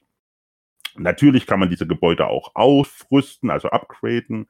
Und für diesen ganzen Part brauchst du nämlich diesen ganzen Kladderadatsch, den du in den Kämpfen findest. Den brauchst du dafür. Das erklärt dir das Spiel nach ungefähr 25 Stunden. Da, okay. da bist du dann an diesem Punkt. ähm, genau. Und äh, im, du, im, ja, im Kampfsystem, du hast dann auch noch einen zusätzlichen Menüpunkt. Man kann, ähm, wenn man jetzt zum Beispiel merkt, okay, ich bin jetzt in einem Gebiet, das sind mehr, also mehr Monster einer bestimmten Sorte, weil in dem Gebiet äh, gibt es den, also im Deutschen heißt es Kampf-Equalizer. Ich weiß nicht, wie es in der englischen Version heißt. Da kann man halt ähm, mit seinen Erfahr Kampfpunkten. Also es gibt ja hunderte Punkte, die du kriegst. Nicht nur Erfahrungspunkte, aber du kriegst auch Kampfpunkte. Und die kann ich investieren, um zum Beispiel meine Angriffe gegen eine bestimmte Monsterart zu stärken. Wenn ich aber meine Angriffe gegen eine bestimmte Monsterart stärke, werden meine Angriffe gegen eine bestimmte andere Monsterart automatisch schwächer. Das heißt, ich muss immer mal wieder diesen Bildschirm anpassen, je nachdem, wo ich gerade bin.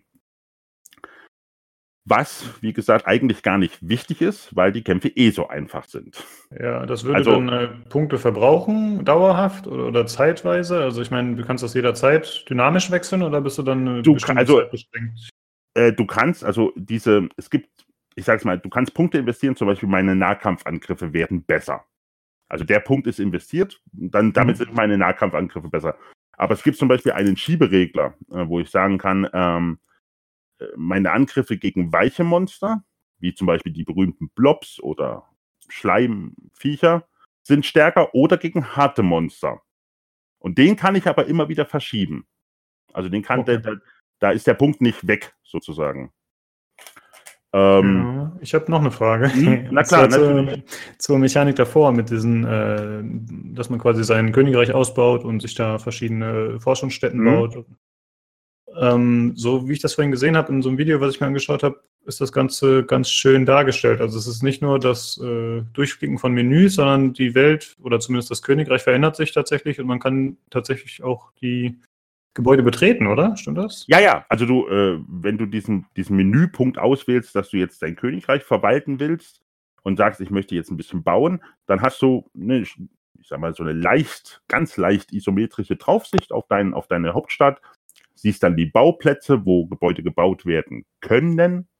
Oder die Gebäude, die du schon gebaut hast, siehst du auch, die kannst du auswählen, dann kannst du die Leute verschieben. Und wenn du wieder da rausgehst, dann kannst du auch in deiner Hauptstadt rumlaufen und zu jedem dieser einzelnen Gebäude nochmal gehen, mit den Leuten quatschen, die, da, die du da reingesetzt hast, oder eben auch bestimmte Funktionen ausführen. Das heißt, die Waffenschmiede zum Beispiel, kannst du in dem Verwaltungsbildschirm, kannst du sagen, ich forsche, ich erforsche jetzt irgendeine bestimmte neue Sache. Und wenn ich in der Stadt zu dem Gebäude hinlaufe, dann kann ich dort meine Waffen upgraden, weil ich kann jede ausgerüstete Waffe bis zu fünfmal upgraden, wenn ich die Materialien habe, die ich dafür brauche. Äh, und bei jedem Upgrade kann ich mich entscheiden, habe ich die Wahl, entweder den Schaden zu verstärken oder die Genauigkeit der Waffe. Bei Rüstung ist es, glaube ich, äh, also natürlich der Rüstungswert und Ausweichwert, glaube ich. Also ich kann jedes Mal, ich kann zum Beispiel sagen, fünfmal stärke ich den Schaden, den meine Waffe macht. So, dann Ja. ist die ein bisschen besser.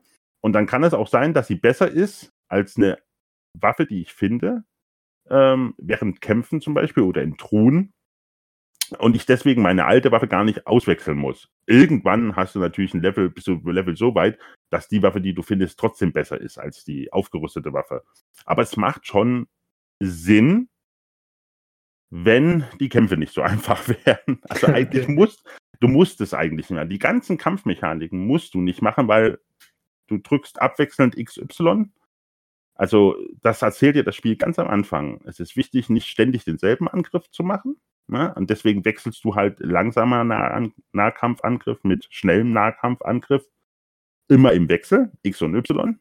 Und damit haust du alles platt.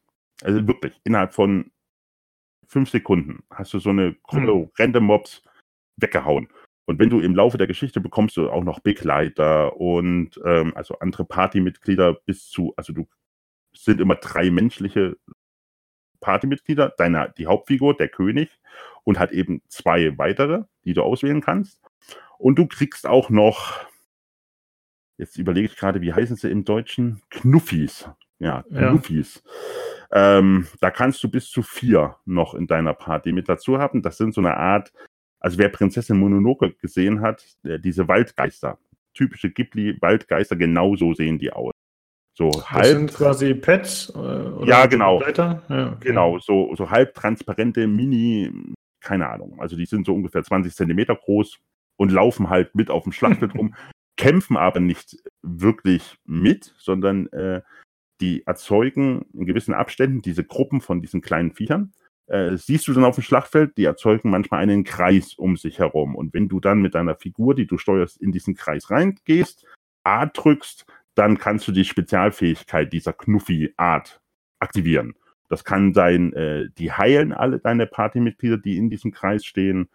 Ähm, die fahren eine riesige Kanone aus, die für 10 Sekunden den Feind beschießt.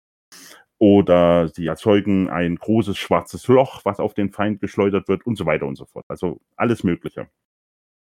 Wie gesagt, in den, das brauchst du, das kannst du alles nutzen. Äh, Du brauchst es nur nicht. Hm, okay. Also in den normalen Kämpfen. Äh, das einzige Mal, wo ich wirklich in, äh, in, wo ich dann tatsächlich sogar mal ein Heilkraut benutzen musste, weil ich kurz vorm, weil mir wirklich die HP langsam ausging. Es gibt auf der Karte, die sind aber auf der Karte separat nochmal gekennzeichnet und du siehst sie auch in der Spielwelt äh, so besessene Monster. Die haben so einen lilafarbenen Nebel um sich herum und äh, da fragt dich das Spiel auch, wenn du an die rangehst, möchtest du jetzt wirklich gegen dieses Monster kämpfen? Das sind halt besonders starke Monster. Und da musst du dann wirklich gucken, okay, ist meine Waffe, wenn meine Waffe, die ich, die ich habe, besonderen Schaden gegen, äh, also wenn ich gegen solche Monster kämpfe, sollte ich vielleicht eine Waffe ausrüsten, die besonderen Schaden gegen Dämonenmonster macht. Äh, das, so, da muss ich dann wirklich anfangen zu gucken, okay, ist meine Ausrüstung abgestimmt? Äh, das ist ein Monster, was Feuerschaden austeilt, okay, hat meine Rüstung ein Plus auf Feuerresistenz oder was weiß ich was. Aber das ist auch wirklich der einzige Punkt. Selbst die Bosskämpfe, die normalen Bosskämpfe, die, die im Laufe der Geschichte bisher äh, mir untergekommen sind, die waren zwar etwas fordernder als die normalen Kämpfe, aber ich habe in keinem einzigen dieser Bosskämpfe jemals einen, einen, eine Potion benutzen müssen. Okay, krass. Hab ich nicht. Das klingt ja echt äh, ein bisschen eigenartig. Also darauf wollte ich am Anfang auch ein bisschen hinaus, weil ich habe das auch mehrfach gehört, dass das Spiel zu einfach sein soll. Das klingt halt auch so ein bisschen für mich wie eine Angleichung an den europäischen Markt, weil ich das Gefühl hatte, dadurch soll es hier besser ankommen. Naja, ich glaube, ich glaube, sie wollten, äh, sie, also im, die Kritik am ersten Teil war wirklich, dass das Kampfsystem extrem kompliziert war es war umständlich zu bedienen und in Summe dieser Faktoren schwer. Es war einfach unfair an manchen Stellen. Also du kamst dir wirklich an manchen Stellen verarscht vor, wenn dich äh, ein popeliger Gegner in irgendeinem Dungeon kurz vorm nächsten Speicherpunkt aus dem Latschen gekippt hat, weil du nicht schnell genug auf diesen Verteidigen-Button gekommen bist. Ja. Ähm, ich vermute, sie haben jetzt einfach ein bisschen zu viel des Guten gemacht. Sie wollten den Leuten entgegenkommen und äh, haben es etwas übertrieben. Ich muss aber dazu sagen, äh, der Vorteil von dem Kampfsystem ist, ich meine, äh, es mag Leute geben, die stören sich extrem daran, dass es halt zu einfach ist. Ich persönlich finde es gar nicht mal so schlimm, weil du dadurch die, diese, ich sag's mal, die typischen japanischen Zwangskämpfe, die man einfach machen muss, weil man ein bisschen leveln muss. Man muss halt ein bisschen seinen Charakter aufleveln. Du kannst in einem japanischen Rollenspiel nicht einfach die Hauptstory durchspielen. Dann bist du, wenn du Glück hast, beim Endgegner und bist völlig unterlevelt. Solche Spiele sind darauf ausgelegt, dass du ja entweder grindest oder dass du eben Nebenmissionen machst, um deinen Level Charakter hochzuleveln. Und wenn dann die Kämpfe aber schön schnell gehen, ja, dann äh, habe ich persönlich nichts dagegen. Hm, okay. Also nichts nix ist schlimmer als wie in Final Fantasy X, äh, kann ich mich dunkel daran erinnern, äh, vor jedem Bosskampf, glücklicherweise gab es damals einen Speicherpunkt und du wusstest ganz genau, oh, hier ist der Ausgang der Höhle, da komme ich auf ein Plateau, da ist da, ich weiß genau, da ist der Bosskampf.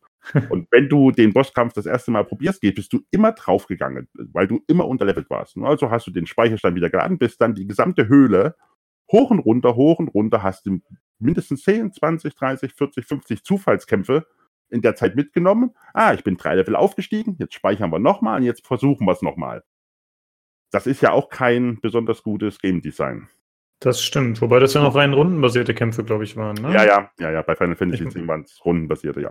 Äh, weil ich hätte das Gefühl, also ich stelle mir das zumindest so vor, wenn das Spiel schwerer ist, aber die also wenn es schwerer wäre, aber die Echtzeit-Kampfmechaniken gut sein, dass man da halt auch mit gutem Gameplay mehr rausholen kann. Beim, beim äh, rundenbasierten Spiel bist du ja einfach irgendwann am Ende quasi.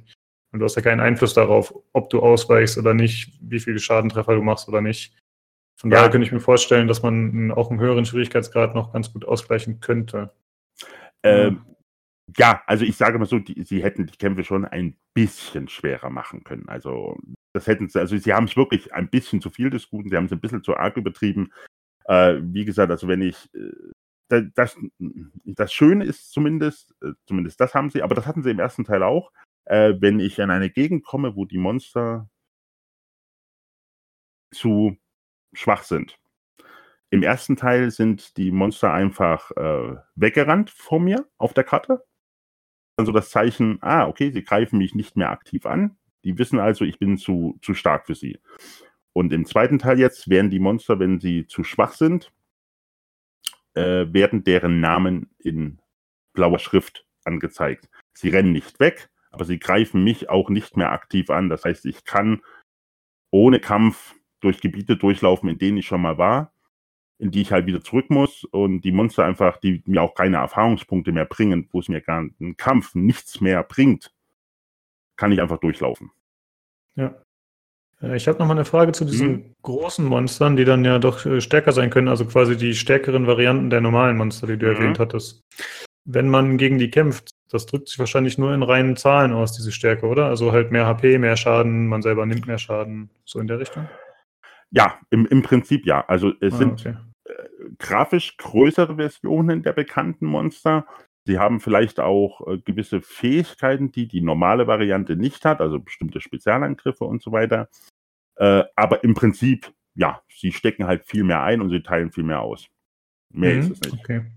Gut, ich denke, für einen Eindruck der Mechaniken ist das erstmal ganz okay, es sei denn, du willst noch irgendwas Bestimmtes in der Richtung erwähnen, weil ich meine, es gibt ja wahrscheinlich noch Dutzende Mechaniken, die wir nicht erwähnt ja. haben, aber es genau, halt so es viel. Gibt, ne? Es gibt Dutzende Mechaniken, aber äh, man muss die jetzt auch nicht, nicht alle erwähnen. Was ich sagen würde, ist, dass äh, die Mechaniken alle, in, also in Gesamtheit, eigentlich sehr schön ineinander greifen. Also es ist mir jetzt keine Mechanik direkt aufgefallen, wo ich sage, ah, na, die wirkt aufgesetzt oder die, äh, ja, die haben sie dabei, weil muss dabei sein, sondern das, es baut alles relativ schlüssig aufeinander auf. Es ist relativ schön ineinander integriert und ähm, ja, es fügt sich alles harmonisch zusammen.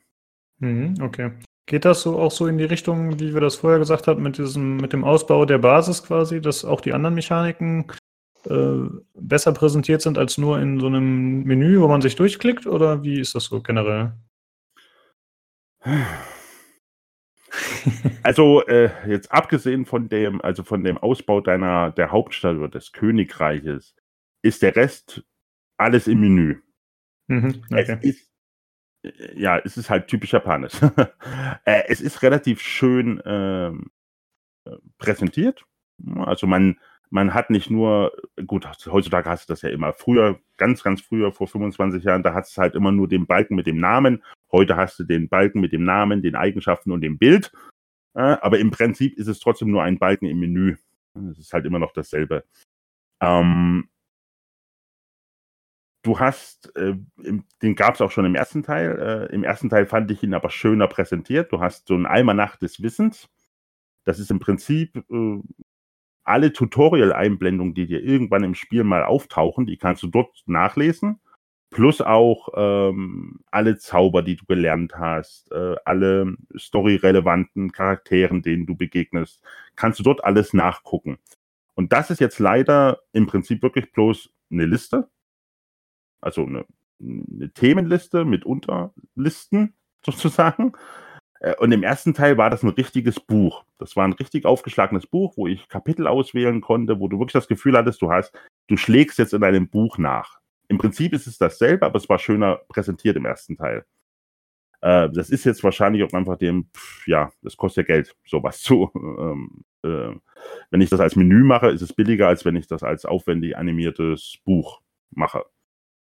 Ähm, ja. So, da sind wir wieder, nach gerade technischen Problemen leider. Äh, irgendwie ist uns äh, gerade mit Discord abgeraucht. Zumindest ja. einigen von uns. Ich hatte extreme Probleme. Ihr beide nur kurz, ne? Oder Daniel, du überhaupt? Oder? Ich gar nicht. Ich war die ganze Zeit da. Bei mir war es also, ganz mysteriös. Mir ist das Internet auch hart weggegangen. Also es war nicht nur der Discord. Es war sehr, sehr, sehr komisch, was hier gerade passiert ist. Aber ja. hatten wir ja schon durch die Bank weg irgendwelche Probleme, ne? Mit Lagging vorn und hast du nicht gesehen. Also Stimmt. irgendwas, es war ja. Busch hier irgendwie. Das Unheil hat sich angekündigt irgendwie hier. Also ich finde ein bisschen verdächtig. Also ist, ihr müsst wissen als Hintergrundinfo, der Daniel hat im Prinzip keine Rechte hier bei uns. Ja? Wir müssen ihn auf den Server zerren, dann müssen wir ihn entmuten, damit er überhaupt irgendwas hier im Aufnahmechannel sagen darf. Und jetzt finde ich komisch, dass auf einmal wir beide Probleme kriegen. Das riecht nach einer Retourkutsche. Ja, das ist nachtragend. Ja, richtig. Es, es, macht sich, es macht sich bezahlt, technische Informatik studiert zu haben. Ja, äh, hängt uns hinten rum. Äh, guckt hinten deinen Server. Das ist wahrscheinlich, äh, die Hälfte von, von deinem Rechner gehört schon ihm. Ja. ja, hoffen wir, dass, ja. Äh, dass unsere Aufnahme funktioniert hat. Und dass die noch besteht, der erste Teil quasi, damit wir wirklich die Folge auch äh, Ja, zum Abschluss bringen können. Aber das wäre eine dieser, ja, diese, eine, bist eine dieser wunderbaren, verschollenen Folgen, die jeder Podcast hat, wo man sagt, ja, das war die Folge, die wir aufgenommen haben, die nie geklappt hat. Ne? Jeder Podcast hat Folge mindestens eine ever. Folge. Ja, beste Folge ever. Genau. Das sagen dann alle, ach, die war so gut, die Folge. Wahrscheinlich totale Grütze, aber keiner wird es je beweisen können. Ja, ich finde die immer ganz schlimm, wenn äh, aus irgendeinem Grund eine Tonspur kaputt ist, aber wirklich nur eine. Ja, Dann muss einer so. das nachkommentieren, während die anderen beiden natürlich noch ganz normal da sind. Ganz und da warte ich nochmal drauf. Und völlig natürlich, Herr Splimme, das alles nachsprechen. Ja, Lukas, da hast du völlig recht.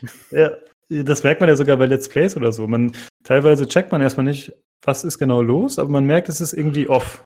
Und dann irgendwann kriegst du ja mit, ja, okay, liegt's. Ganz schlimm. Ja, gut. Wollen wir den Daniel nicht länger aufhalten, da wollen wir wieder im Medias Res gehen. Genau. Äh, ja, wir waren im Prinzip dabei, dass wir gesagt haben, äh, dass Nino Kuni 2 ganz gute Mechaniken hat, die gut ineinander greifen. Viele Mechaniken, die aber eher über Menüs präsentiert werden. Und im Grunde Genau. wollte ich auch da anschließen. Und zwar würde ich gerne mal wissen, wie so die allgemeine Präsentation ist. Also Grafik, Ton und einfach die Welt. Wie, wie gefällt dir das so? Also die grafische Präsentation, finde ich persönlich, äh, ist ähnlich gut wie beim ersten Teil. Es ist ein, äh, ja, man spürt halt diesen, diesen, diesen Ghibli-Charme. Äh, der macht halt dieses Spiel äh, von der grafischen Präsentation her zu was Besonderem. Genauso wie auch der erste Teil. Man merkt allerdings auch, ähm, dass der erste Teil war halt ein PS3-Exklusivtitel. Das heißt, da hat auch Sony höchstwahrscheinlich gut Geld in die Hand genommen. Ähm, das Geld hatten sie für den zweiten Teil nicht mehr. Ähm, die Zwischensequenzen sind wesentlich kürzer. Äh, ich hatte dir ja ganz am Anfang diesen Link geschickt äh, zu, dies, da, zu diesem YouTube-Video, wo jemand eben die ganzen Zwischensequenzen, animierten Cutscenes aus dem ersten Teil, die alles, was storyrelevant ist, äh, zu einem Video zusammengeschnitten hat und das geht drei Stunden 50 Minuten ungefähr.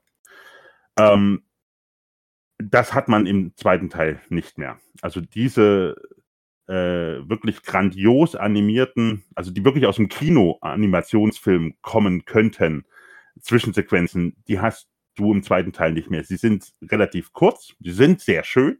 Also das, was man sieht, ist sehr schön, aber sie sind halt sehr kurz. Da merkt man, äh, da musste am Budget einfach gespart werden, weil das wahrscheinlich auch mit die teuersten hm, ja, Zwischensequenzen waren. Also wenn du es in der Ingame-Grafik machst, in der Ingame-Engine, dann kannst du das wahrscheinlich vergleichsweise preiswert, äh, äh, diese Zwischensequenzen erstellen.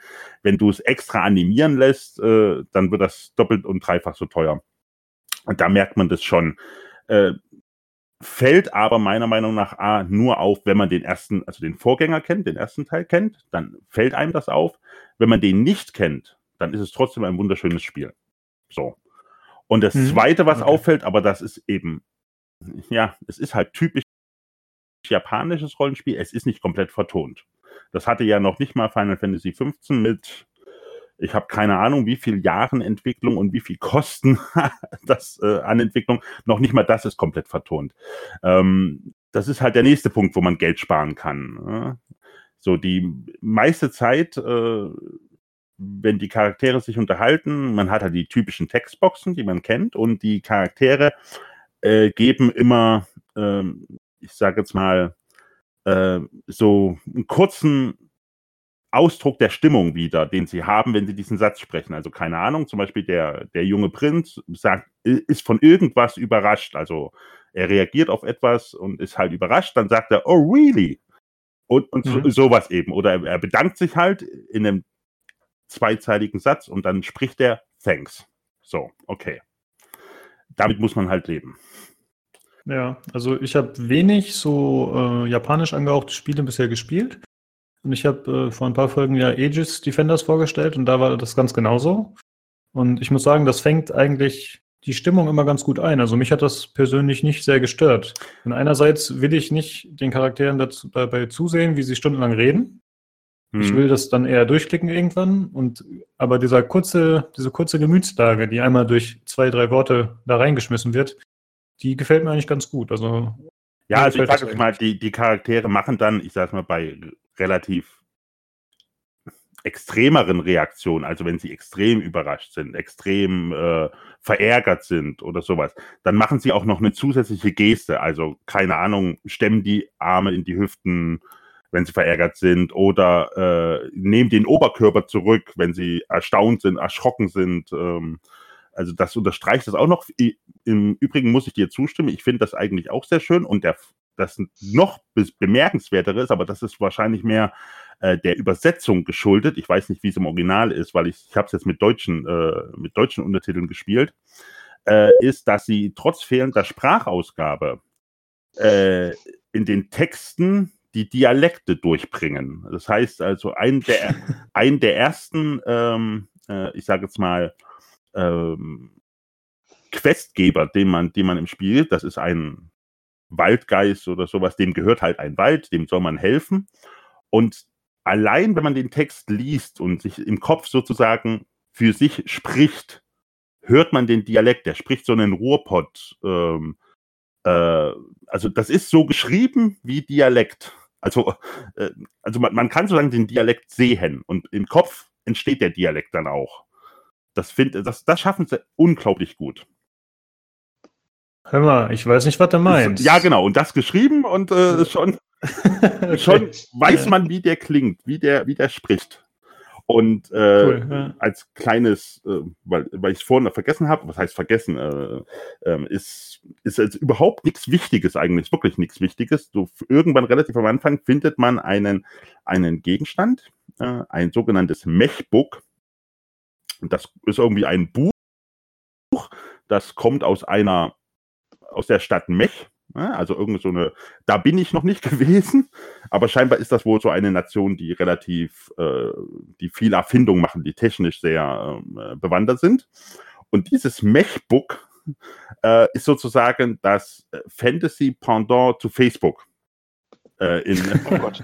ja, und äh, das heißt, wenn du in deinem Abenteuer voranschreitest, dann schalten sich in diesem Mechbook immer wieder, ich sage jetzt mal, Einträge frei. Also dann äh, kommt dann ein Eigen, ah, es gibt einen neuen Eintrag und diese Einträge haben, da siehst du halt eben das, was du zuletzt gemacht hast. Du hast gegen ein großes Monster gekämpft und hast das besiegt. Dann gibt es halt einen entsprechenden Eintrag in diesem Mechbook und darunter auch Kommentare. Und das Schöne an den Kommentaren ist, es ist wirklich eins zu eins, es, es könnte so auf Facebook stehen, inklusive aller Rechtschreibfehler, äh, Ausrufezeichen, Ausrufezeichen, eins, Ausrufezeichen und also die deutsche Übersetzung, die hat sich wirklich sehr, sehr, sehr viel Mühe gegeben. Es ist unglaublich. Das hat überhaupt keinen spielerischen Nutzen. Das dokumentiert sozusagen nur deine, deine Reise. Aber es ist unglaublich schön gemacht. Cool. Ist das äh, rein optional? Also hättest du auch das verpassen können nee, nee, oder wird man nee. schon mit der Nase drauf? Du kriegst das, du kriegst das, das ist Pflicht. Also du, das okay. ist einfach äh, im Laufe der Geschichte, du bekommst das relativ früh auch, aber du musst es dir nicht angucken. Das ist, das ist dann wirklich nur optional für dich, wenn, wenn du Spaß dran hast. Ja, okay. Äh, mich würde noch interessieren, wie sieht es aus mit der musikalischen Untermalung? Wie ist die so gelungen und der Sound allgemein vielleicht? Äh, also äh, die die ist genauso gut, finde ich, wie im ersten Teil. Die ist grandios.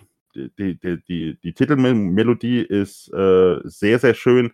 Was, äh, also im ersten Teil hat, glaube ich, das Nationalorchester Japans eingespielt oder Tokyo National Orchestra oder so ähnlich. Ich weiß nicht, ob die das jetzt auch im zweiten Teil gemacht haben. Vermutlich nicht. Die werden wahrscheinlich zu teuer gewesen sein.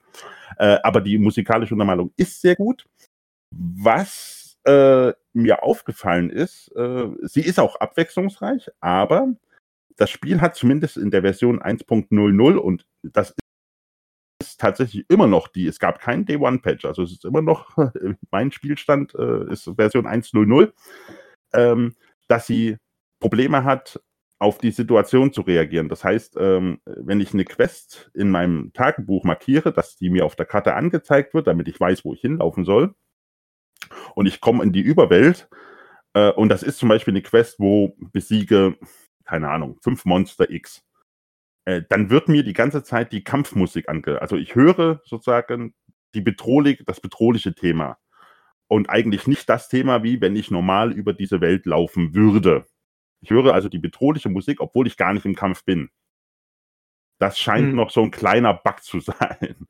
Ähm, aber ansonsten äh, ist die Musik, äh, die musikalische Untermalung sehr schön. Die Sprachausgabe, wenn sie vorhanden ist, ist hervorragend. Die Sprecher sind ganz toll.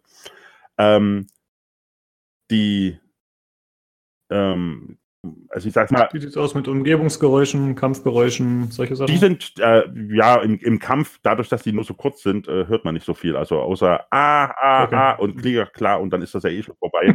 äh, da hört man nicht so viel. Äh, was mir aufgefallen ist, äh, die Vielfalt, also zumindest soweit wie ich jetzt bis jetzt gespielt habe, äh, scheint nicht ganz so gut, groß zu sein wie im ersten Teil. Also im ersten Teil hattest du wirklich, hatte ich das Gefühl, es hat sich nie ein Stück wiederholt. Wäre mhm. mir zumindest nicht aufgefallen das habe ich jetzt definitiv. Also es gibt bestimmte äh, äh, Themen, die, sie, die man einfach häufiger hört. Äh, das ist jetzt auch nichts Schlechtes, ist, die klingen ja alle gut. Ich persönlich fand aber den Soundtrack vom ersten Teil nochmal deutlich besser, aber das ist, das ist Geschmackssache. Also ich fand, das war jetzt einfach mal von meinem persönlichen Geschmack. Das Titellied des, äh, vom ersten Teil, das gefällt mir einfach. Das ist wunderbar. Und da kommt der zweite Teil nicht ganz ran, aber es ist trotzdem noch sehr gut. Ja, Olli, wolltest du was fragen? Ja, und zwar, ähm, es wurde in diversen Podcasts und anderen Tests auch gesagt, das Ding hat so mehrere Ebenen der Handlung oder auch Sachen, die man nicht sofort äh, vielleicht erkennt. Vordergründig ist es eine Art Märchen, kann man sagen. Ne? So ein ganz ja. klassisch, ja. Äh, aber es hätte auch so ein paar Anspielungen auf die heutige Zeit. Also ist, da ist eine Metaebene so ein bisschen drin, wo die Anspielungen sind. Hattest du auch den Eindruck? Okay, äh, wie viel darf ich spoilern? ich habe ja. bisher vom Vermieten darum zu reden. Okay. okay. Ähm, äh, machen wir es mal ganz. Äh, also im ersten Teil, äh, also es ist ja sowohl im ersten Teil als auch im zweiten Teil geht es immer darum, dass jemand aus unserer Welt oder vermeintlich unserer Welt in diese Fantasy-Welt kommt. Und das passiert im ersten Teil und auch im zweiten Teil durch ein einschneidendes Erlebnis äh, desjenigen, der in unserer Welt lebt. Mhm. Äh, ich glaube, im ersten Teil, das darf ich verraten, der ist fünf Jahre alt, sechs Jahre alt. Die Mutter stirbt. So. Ja. ja. okay. Also, äh, sagen wir mal so, den ersten Teil, ersten Teil darfst du nichts verraten. Beim zweiten Teil ist es ja so, äh, wir beziehen uns vielleicht auch ein bisschen so auch auf den PC Games äh, Vorstellungs- Video, der ja genannt ist, ne? Und da wird ja auch das, An das Anfangsvideo, glaube ich, okay, prominent genannt gut. oder bei GameStar auch. Gut. Äh, okay. das, das, das, darf man schon nennen, was am Anfang ja. passiert, denke ich mal. Genau. Die ersten paar Minuten ist es okay. Gut, okay. Also, äh, wie gesagt, also im ersten Teil ist es halt eben, die Mutter stirbt und deswegen durch mhm. diese Trauer, also durch diesen Verlust, ähm, muss man also nicht erklären, kommt der Junge eben in diese Fantasy-Welt. Jetzt hier im zweiten Teil ist es halt so, dass äh, es äh, scheinbar einen Krieg zwischen zwei Nationen gibt. Äh, im, was du sagtest in diesem Intro-Video oder vielleicht sieht man das auch im Trailer, weiß ich nicht, den habe ich mir nicht angeguckt. Äh, gibt es halt, da fährt so ein Politiker, keine Ahnung, mit so einem erkrautem Haar, sag ich jetzt mal, halt ähm, in seiner Konvoi und sieht plötzlich, dass die Stadt, in die er fährt, angegriffen wird. Es gibt eine Atombombenexplosion, zumindest sieht es so aus. Und äh, er überlebt das ganz knapp und infolge dieses einschneidenden Erlebnisses kommt er auch in diese Welt. Das wird nicht genau, genauer erklärt, wie, wie, er das gemacht hat. Ähm, allerdings ist er in dieser, in dieser Fantasy-Welt, in der das Spiel spielt, deutlich jünger. Also er sieht dann aus wie jemand Mitte 20, würde ich sagen ungefähr. Ja, und äh, wieso das so ist, warum, das weiß ich nicht. Da bin ich wie gesagt, 37 Stunden, ich habe erst zur Hälfte durch. Soweit bin ich noch mhm. nicht. Äh, aber diese, diese Parallelen gibt es und auch diese Bezüge zur realen Welt. Das Einzige, was wegfällt, im ersten Teil konnte man und musste man auch für bestimmte Rätsel wieder in die reale Welt zurückwechseln. Also weil Dinge, die man in der realen Welt verändert, haben Auswirkungen auf diese Fantasy-Welt, in der das spielt. Das war im ersten Teil eine der grundlegenden Mechaniken. Ähm, und das gab es in den 37 Stunden bisher noch null. Also das gab's, das gibt es scheinbar nicht mehr. Ja, okay. Ich würde gerne noch äh, zu einer anderen Sache was wissen. Äh, ich würde das jetzt nicht als Spoiler betrachten. Und zwar geht es um diese Glücksspielstadt. Mhm. Kannst du von der mal erzählen? Äh, ja, das, also die, also in, äh, die, in der deutschen Übersetzung heißt sie Goldorado, also wie Gold und Eldorado. Ähm, ist natürlich angelehnt an Las Vegas. Das ist halt äh, eine Stadt, äh, also jede Stadt in dieser Welt hat so ein besonderes Merkmal. Und diese Stadt hat eben das, dass das Glücksspiel äh, dort eine ganz große Rolle steht und dass auch alle Entscheidungen ähm, per Würfel entschieden werden. Das heißt, die haben in ihrer äh, Stadt eine große Statue ihres Glücksgottes und er hält einen Würfel in der Hand und wenn die Stadtoberin und die Bevölkerung irgendeine Entscheidung treffen müssen, dann wird sozusagen gesagt, bei gerade machen wir ja, bei ungerade nein. Dann wirft diese Statue den Würfel und dann wird geguckt, was passiert. Und wenn du Pech hast, ja, nee, ist ungerade, nee, wir helfen dir halt nicht. So, so sinngemäß funktioniert das. Äh, die Stadt, wie gesagt, ist thematisch hervorragend eingebaut. Äh, die ganzen Figuren, die NPCs, das muss man übrigens auch erwähnen. Äh, die Städte wirken alle unglaublich belebt. Also du kannst zwar eigentlich mit kaum, also du kannst jeden anquatschen, der sagt dann einen Satz und mehr nicht, aber sie wirken voll. Also es ist nicht so, dass du durch eine Straße langläufst und da steht irgendwo mal ein Mensch oder ein Wesen am Straßenrand, sondern die sitzen vor den Haustüren, die Kinder spielen vor den Haustüren, äh, die fegen ihre Veranda. Äh, also es ist wirklich viel los in den Städten.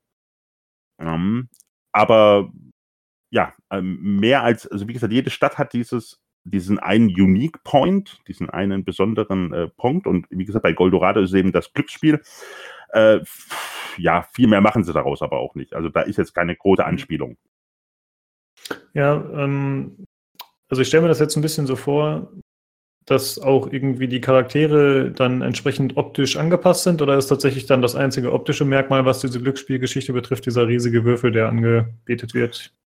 Ja, genau. Also äh, optisch angepasst werden sie nicht. Das liegt aber auch zum Teil auch mit an der Geschichte, weil, äh, wie ich am Anfang sagte, dieses Katzenkönigreich, also dieses äh, Katzbuckel, da gab es ja diesen Putsch. Das heißt, äh, die Mäuse haben die Herrschaft über die Katzenstadt äh, an sich gerissen und sozusagen viele der Bewohner sind geflüchtet.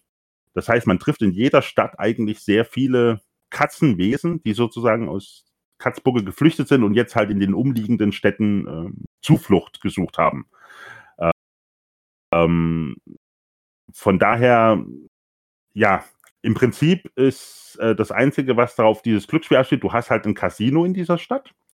Ähm, diese große Statue, die aussieht wie so eine japanische Winkekatze, ne? so ein bisschen, mhm. die, die, man so kennt. Und halt eben, dass du, äh, wenn du Gespräche führst, eben im Hinterkopf ein bisschen behalten musst, okay, äh, ja, hier, ist, hier läuft halt alles auf Glücksspiel heraus. Und äh, das ist natürlich auch die Grundlage von ein paar Rätseln, die man lösen muss, von ein paar Dialogen, die man führen muss. Ähm, aber mehr ist es auch nicht. Okay. Ich finde, das klingt eigentlich nach einer ziemlich coolen Idee. Und jetzt wäre noch so meine Anschlussfrage. Das ist ja, soweit ich weiß, die erste Stadt, die man da betritt oder die erste größere Stadt. Ja. Und jetzt wäre meine Frage, zieht sich dieses Konzept wirklich so durch oder würdest du sagen, es lässt hinterher nach und es ist nicht mehr so prominent? Also ich habe ja noch nicht alle Städte besucht, deswegen, also ich, ich kann jetzt nur für das sprechen, was ich, äh, was ich bisher gesehen habe. Und das ist die zweite Stadt ist Havanna. Das ist halt eine Hafenstadt, wie der Name schon andeutet. Äh, da ist halt eben das überbordende Thema eben, äh, ich sage es mal, Handel, äh, also Schifffahrt allgemein. Äh, ist halt okay, dort, das, ja. dort das große Thema dort ist es ähnlich gut umgesetzt. Also wenn man zum ersten Mal dort reinkommt, du, da kommt so eine kleine Cutscene, dann laufen die Charaktere sozusagen so einen Berg runter oder so einen Hang runter auf diese Hafenstadt zu.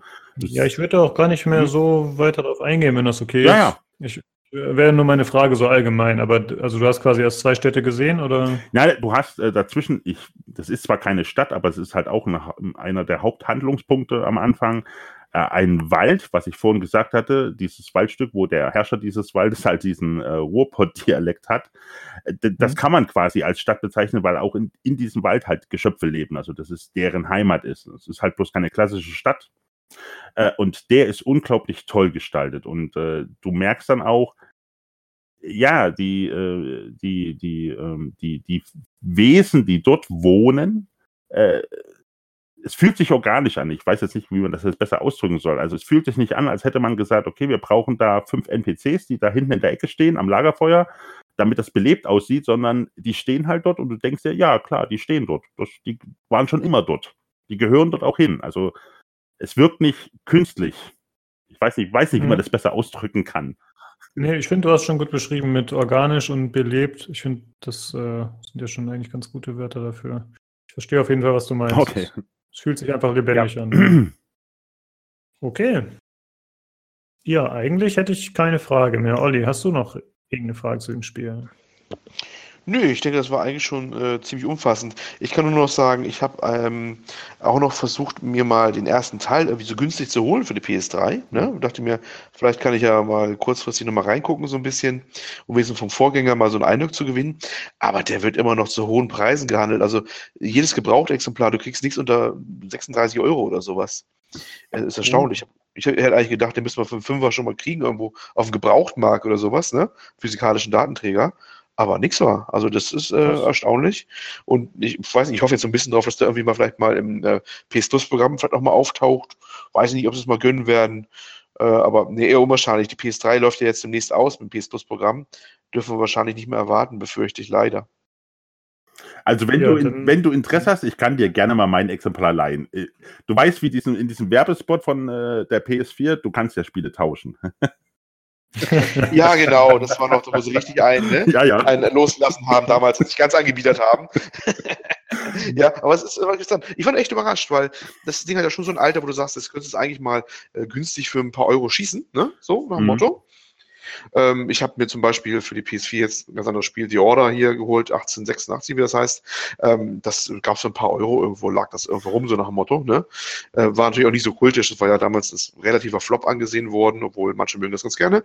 Aber äh, Nino Kuni, der erste Teil, PS3, Boah, also da wird hingelangt für. Naja, das, hm. das, das, das liegt aber wahrscheinlich auch zum Teil daran, einfach wenn du sagst, okay, wenn du das gebraucht kaufen willst, also neu kannst du es ja heutzutage wahrscheinlich nicht mehr so gut kaufen, äh, wird nicht mehr so verfügbar sein und die Leute, die es haben, werden es nicht verkaufen wollen. Das heißt, der, der, das Angebot ist relativ gering. Ich weiß das bei, ich habe für die Wii damals gekauft, diese Metroid Prime Trilogy, also äh, die, der neue Metroid Teil für die Wii plus die zwei Remakes vom GameCube, glaube ich. Äh, und wenn ich die heute kaufe, also wenn ich das heute verkaufen würde, würde ich da fast 200 Euro dafür kriegen. Ja, manche Liebhaberstücke sind echt äh, gut gefragt. Ja, kriegen, ich will es auf Amazon noch kriegen. Es gibt hier noch ähm, die, unter dem Essentials-Programm, das ist immer diese Budgetlinie von, von Sony, ne? mhm. ne? so früher zumindest die Essentials. Ähm, gibt es das noch? Da sind noch sieben Stück auf Lager, 34,99 Euro. Also, oh, also ist der gleiche Preis. Wow. Ja, also, also ich habe es aber noch kriegen. Ich habe es auch in dieser Essential-Line damals gekauft für 20. Ja.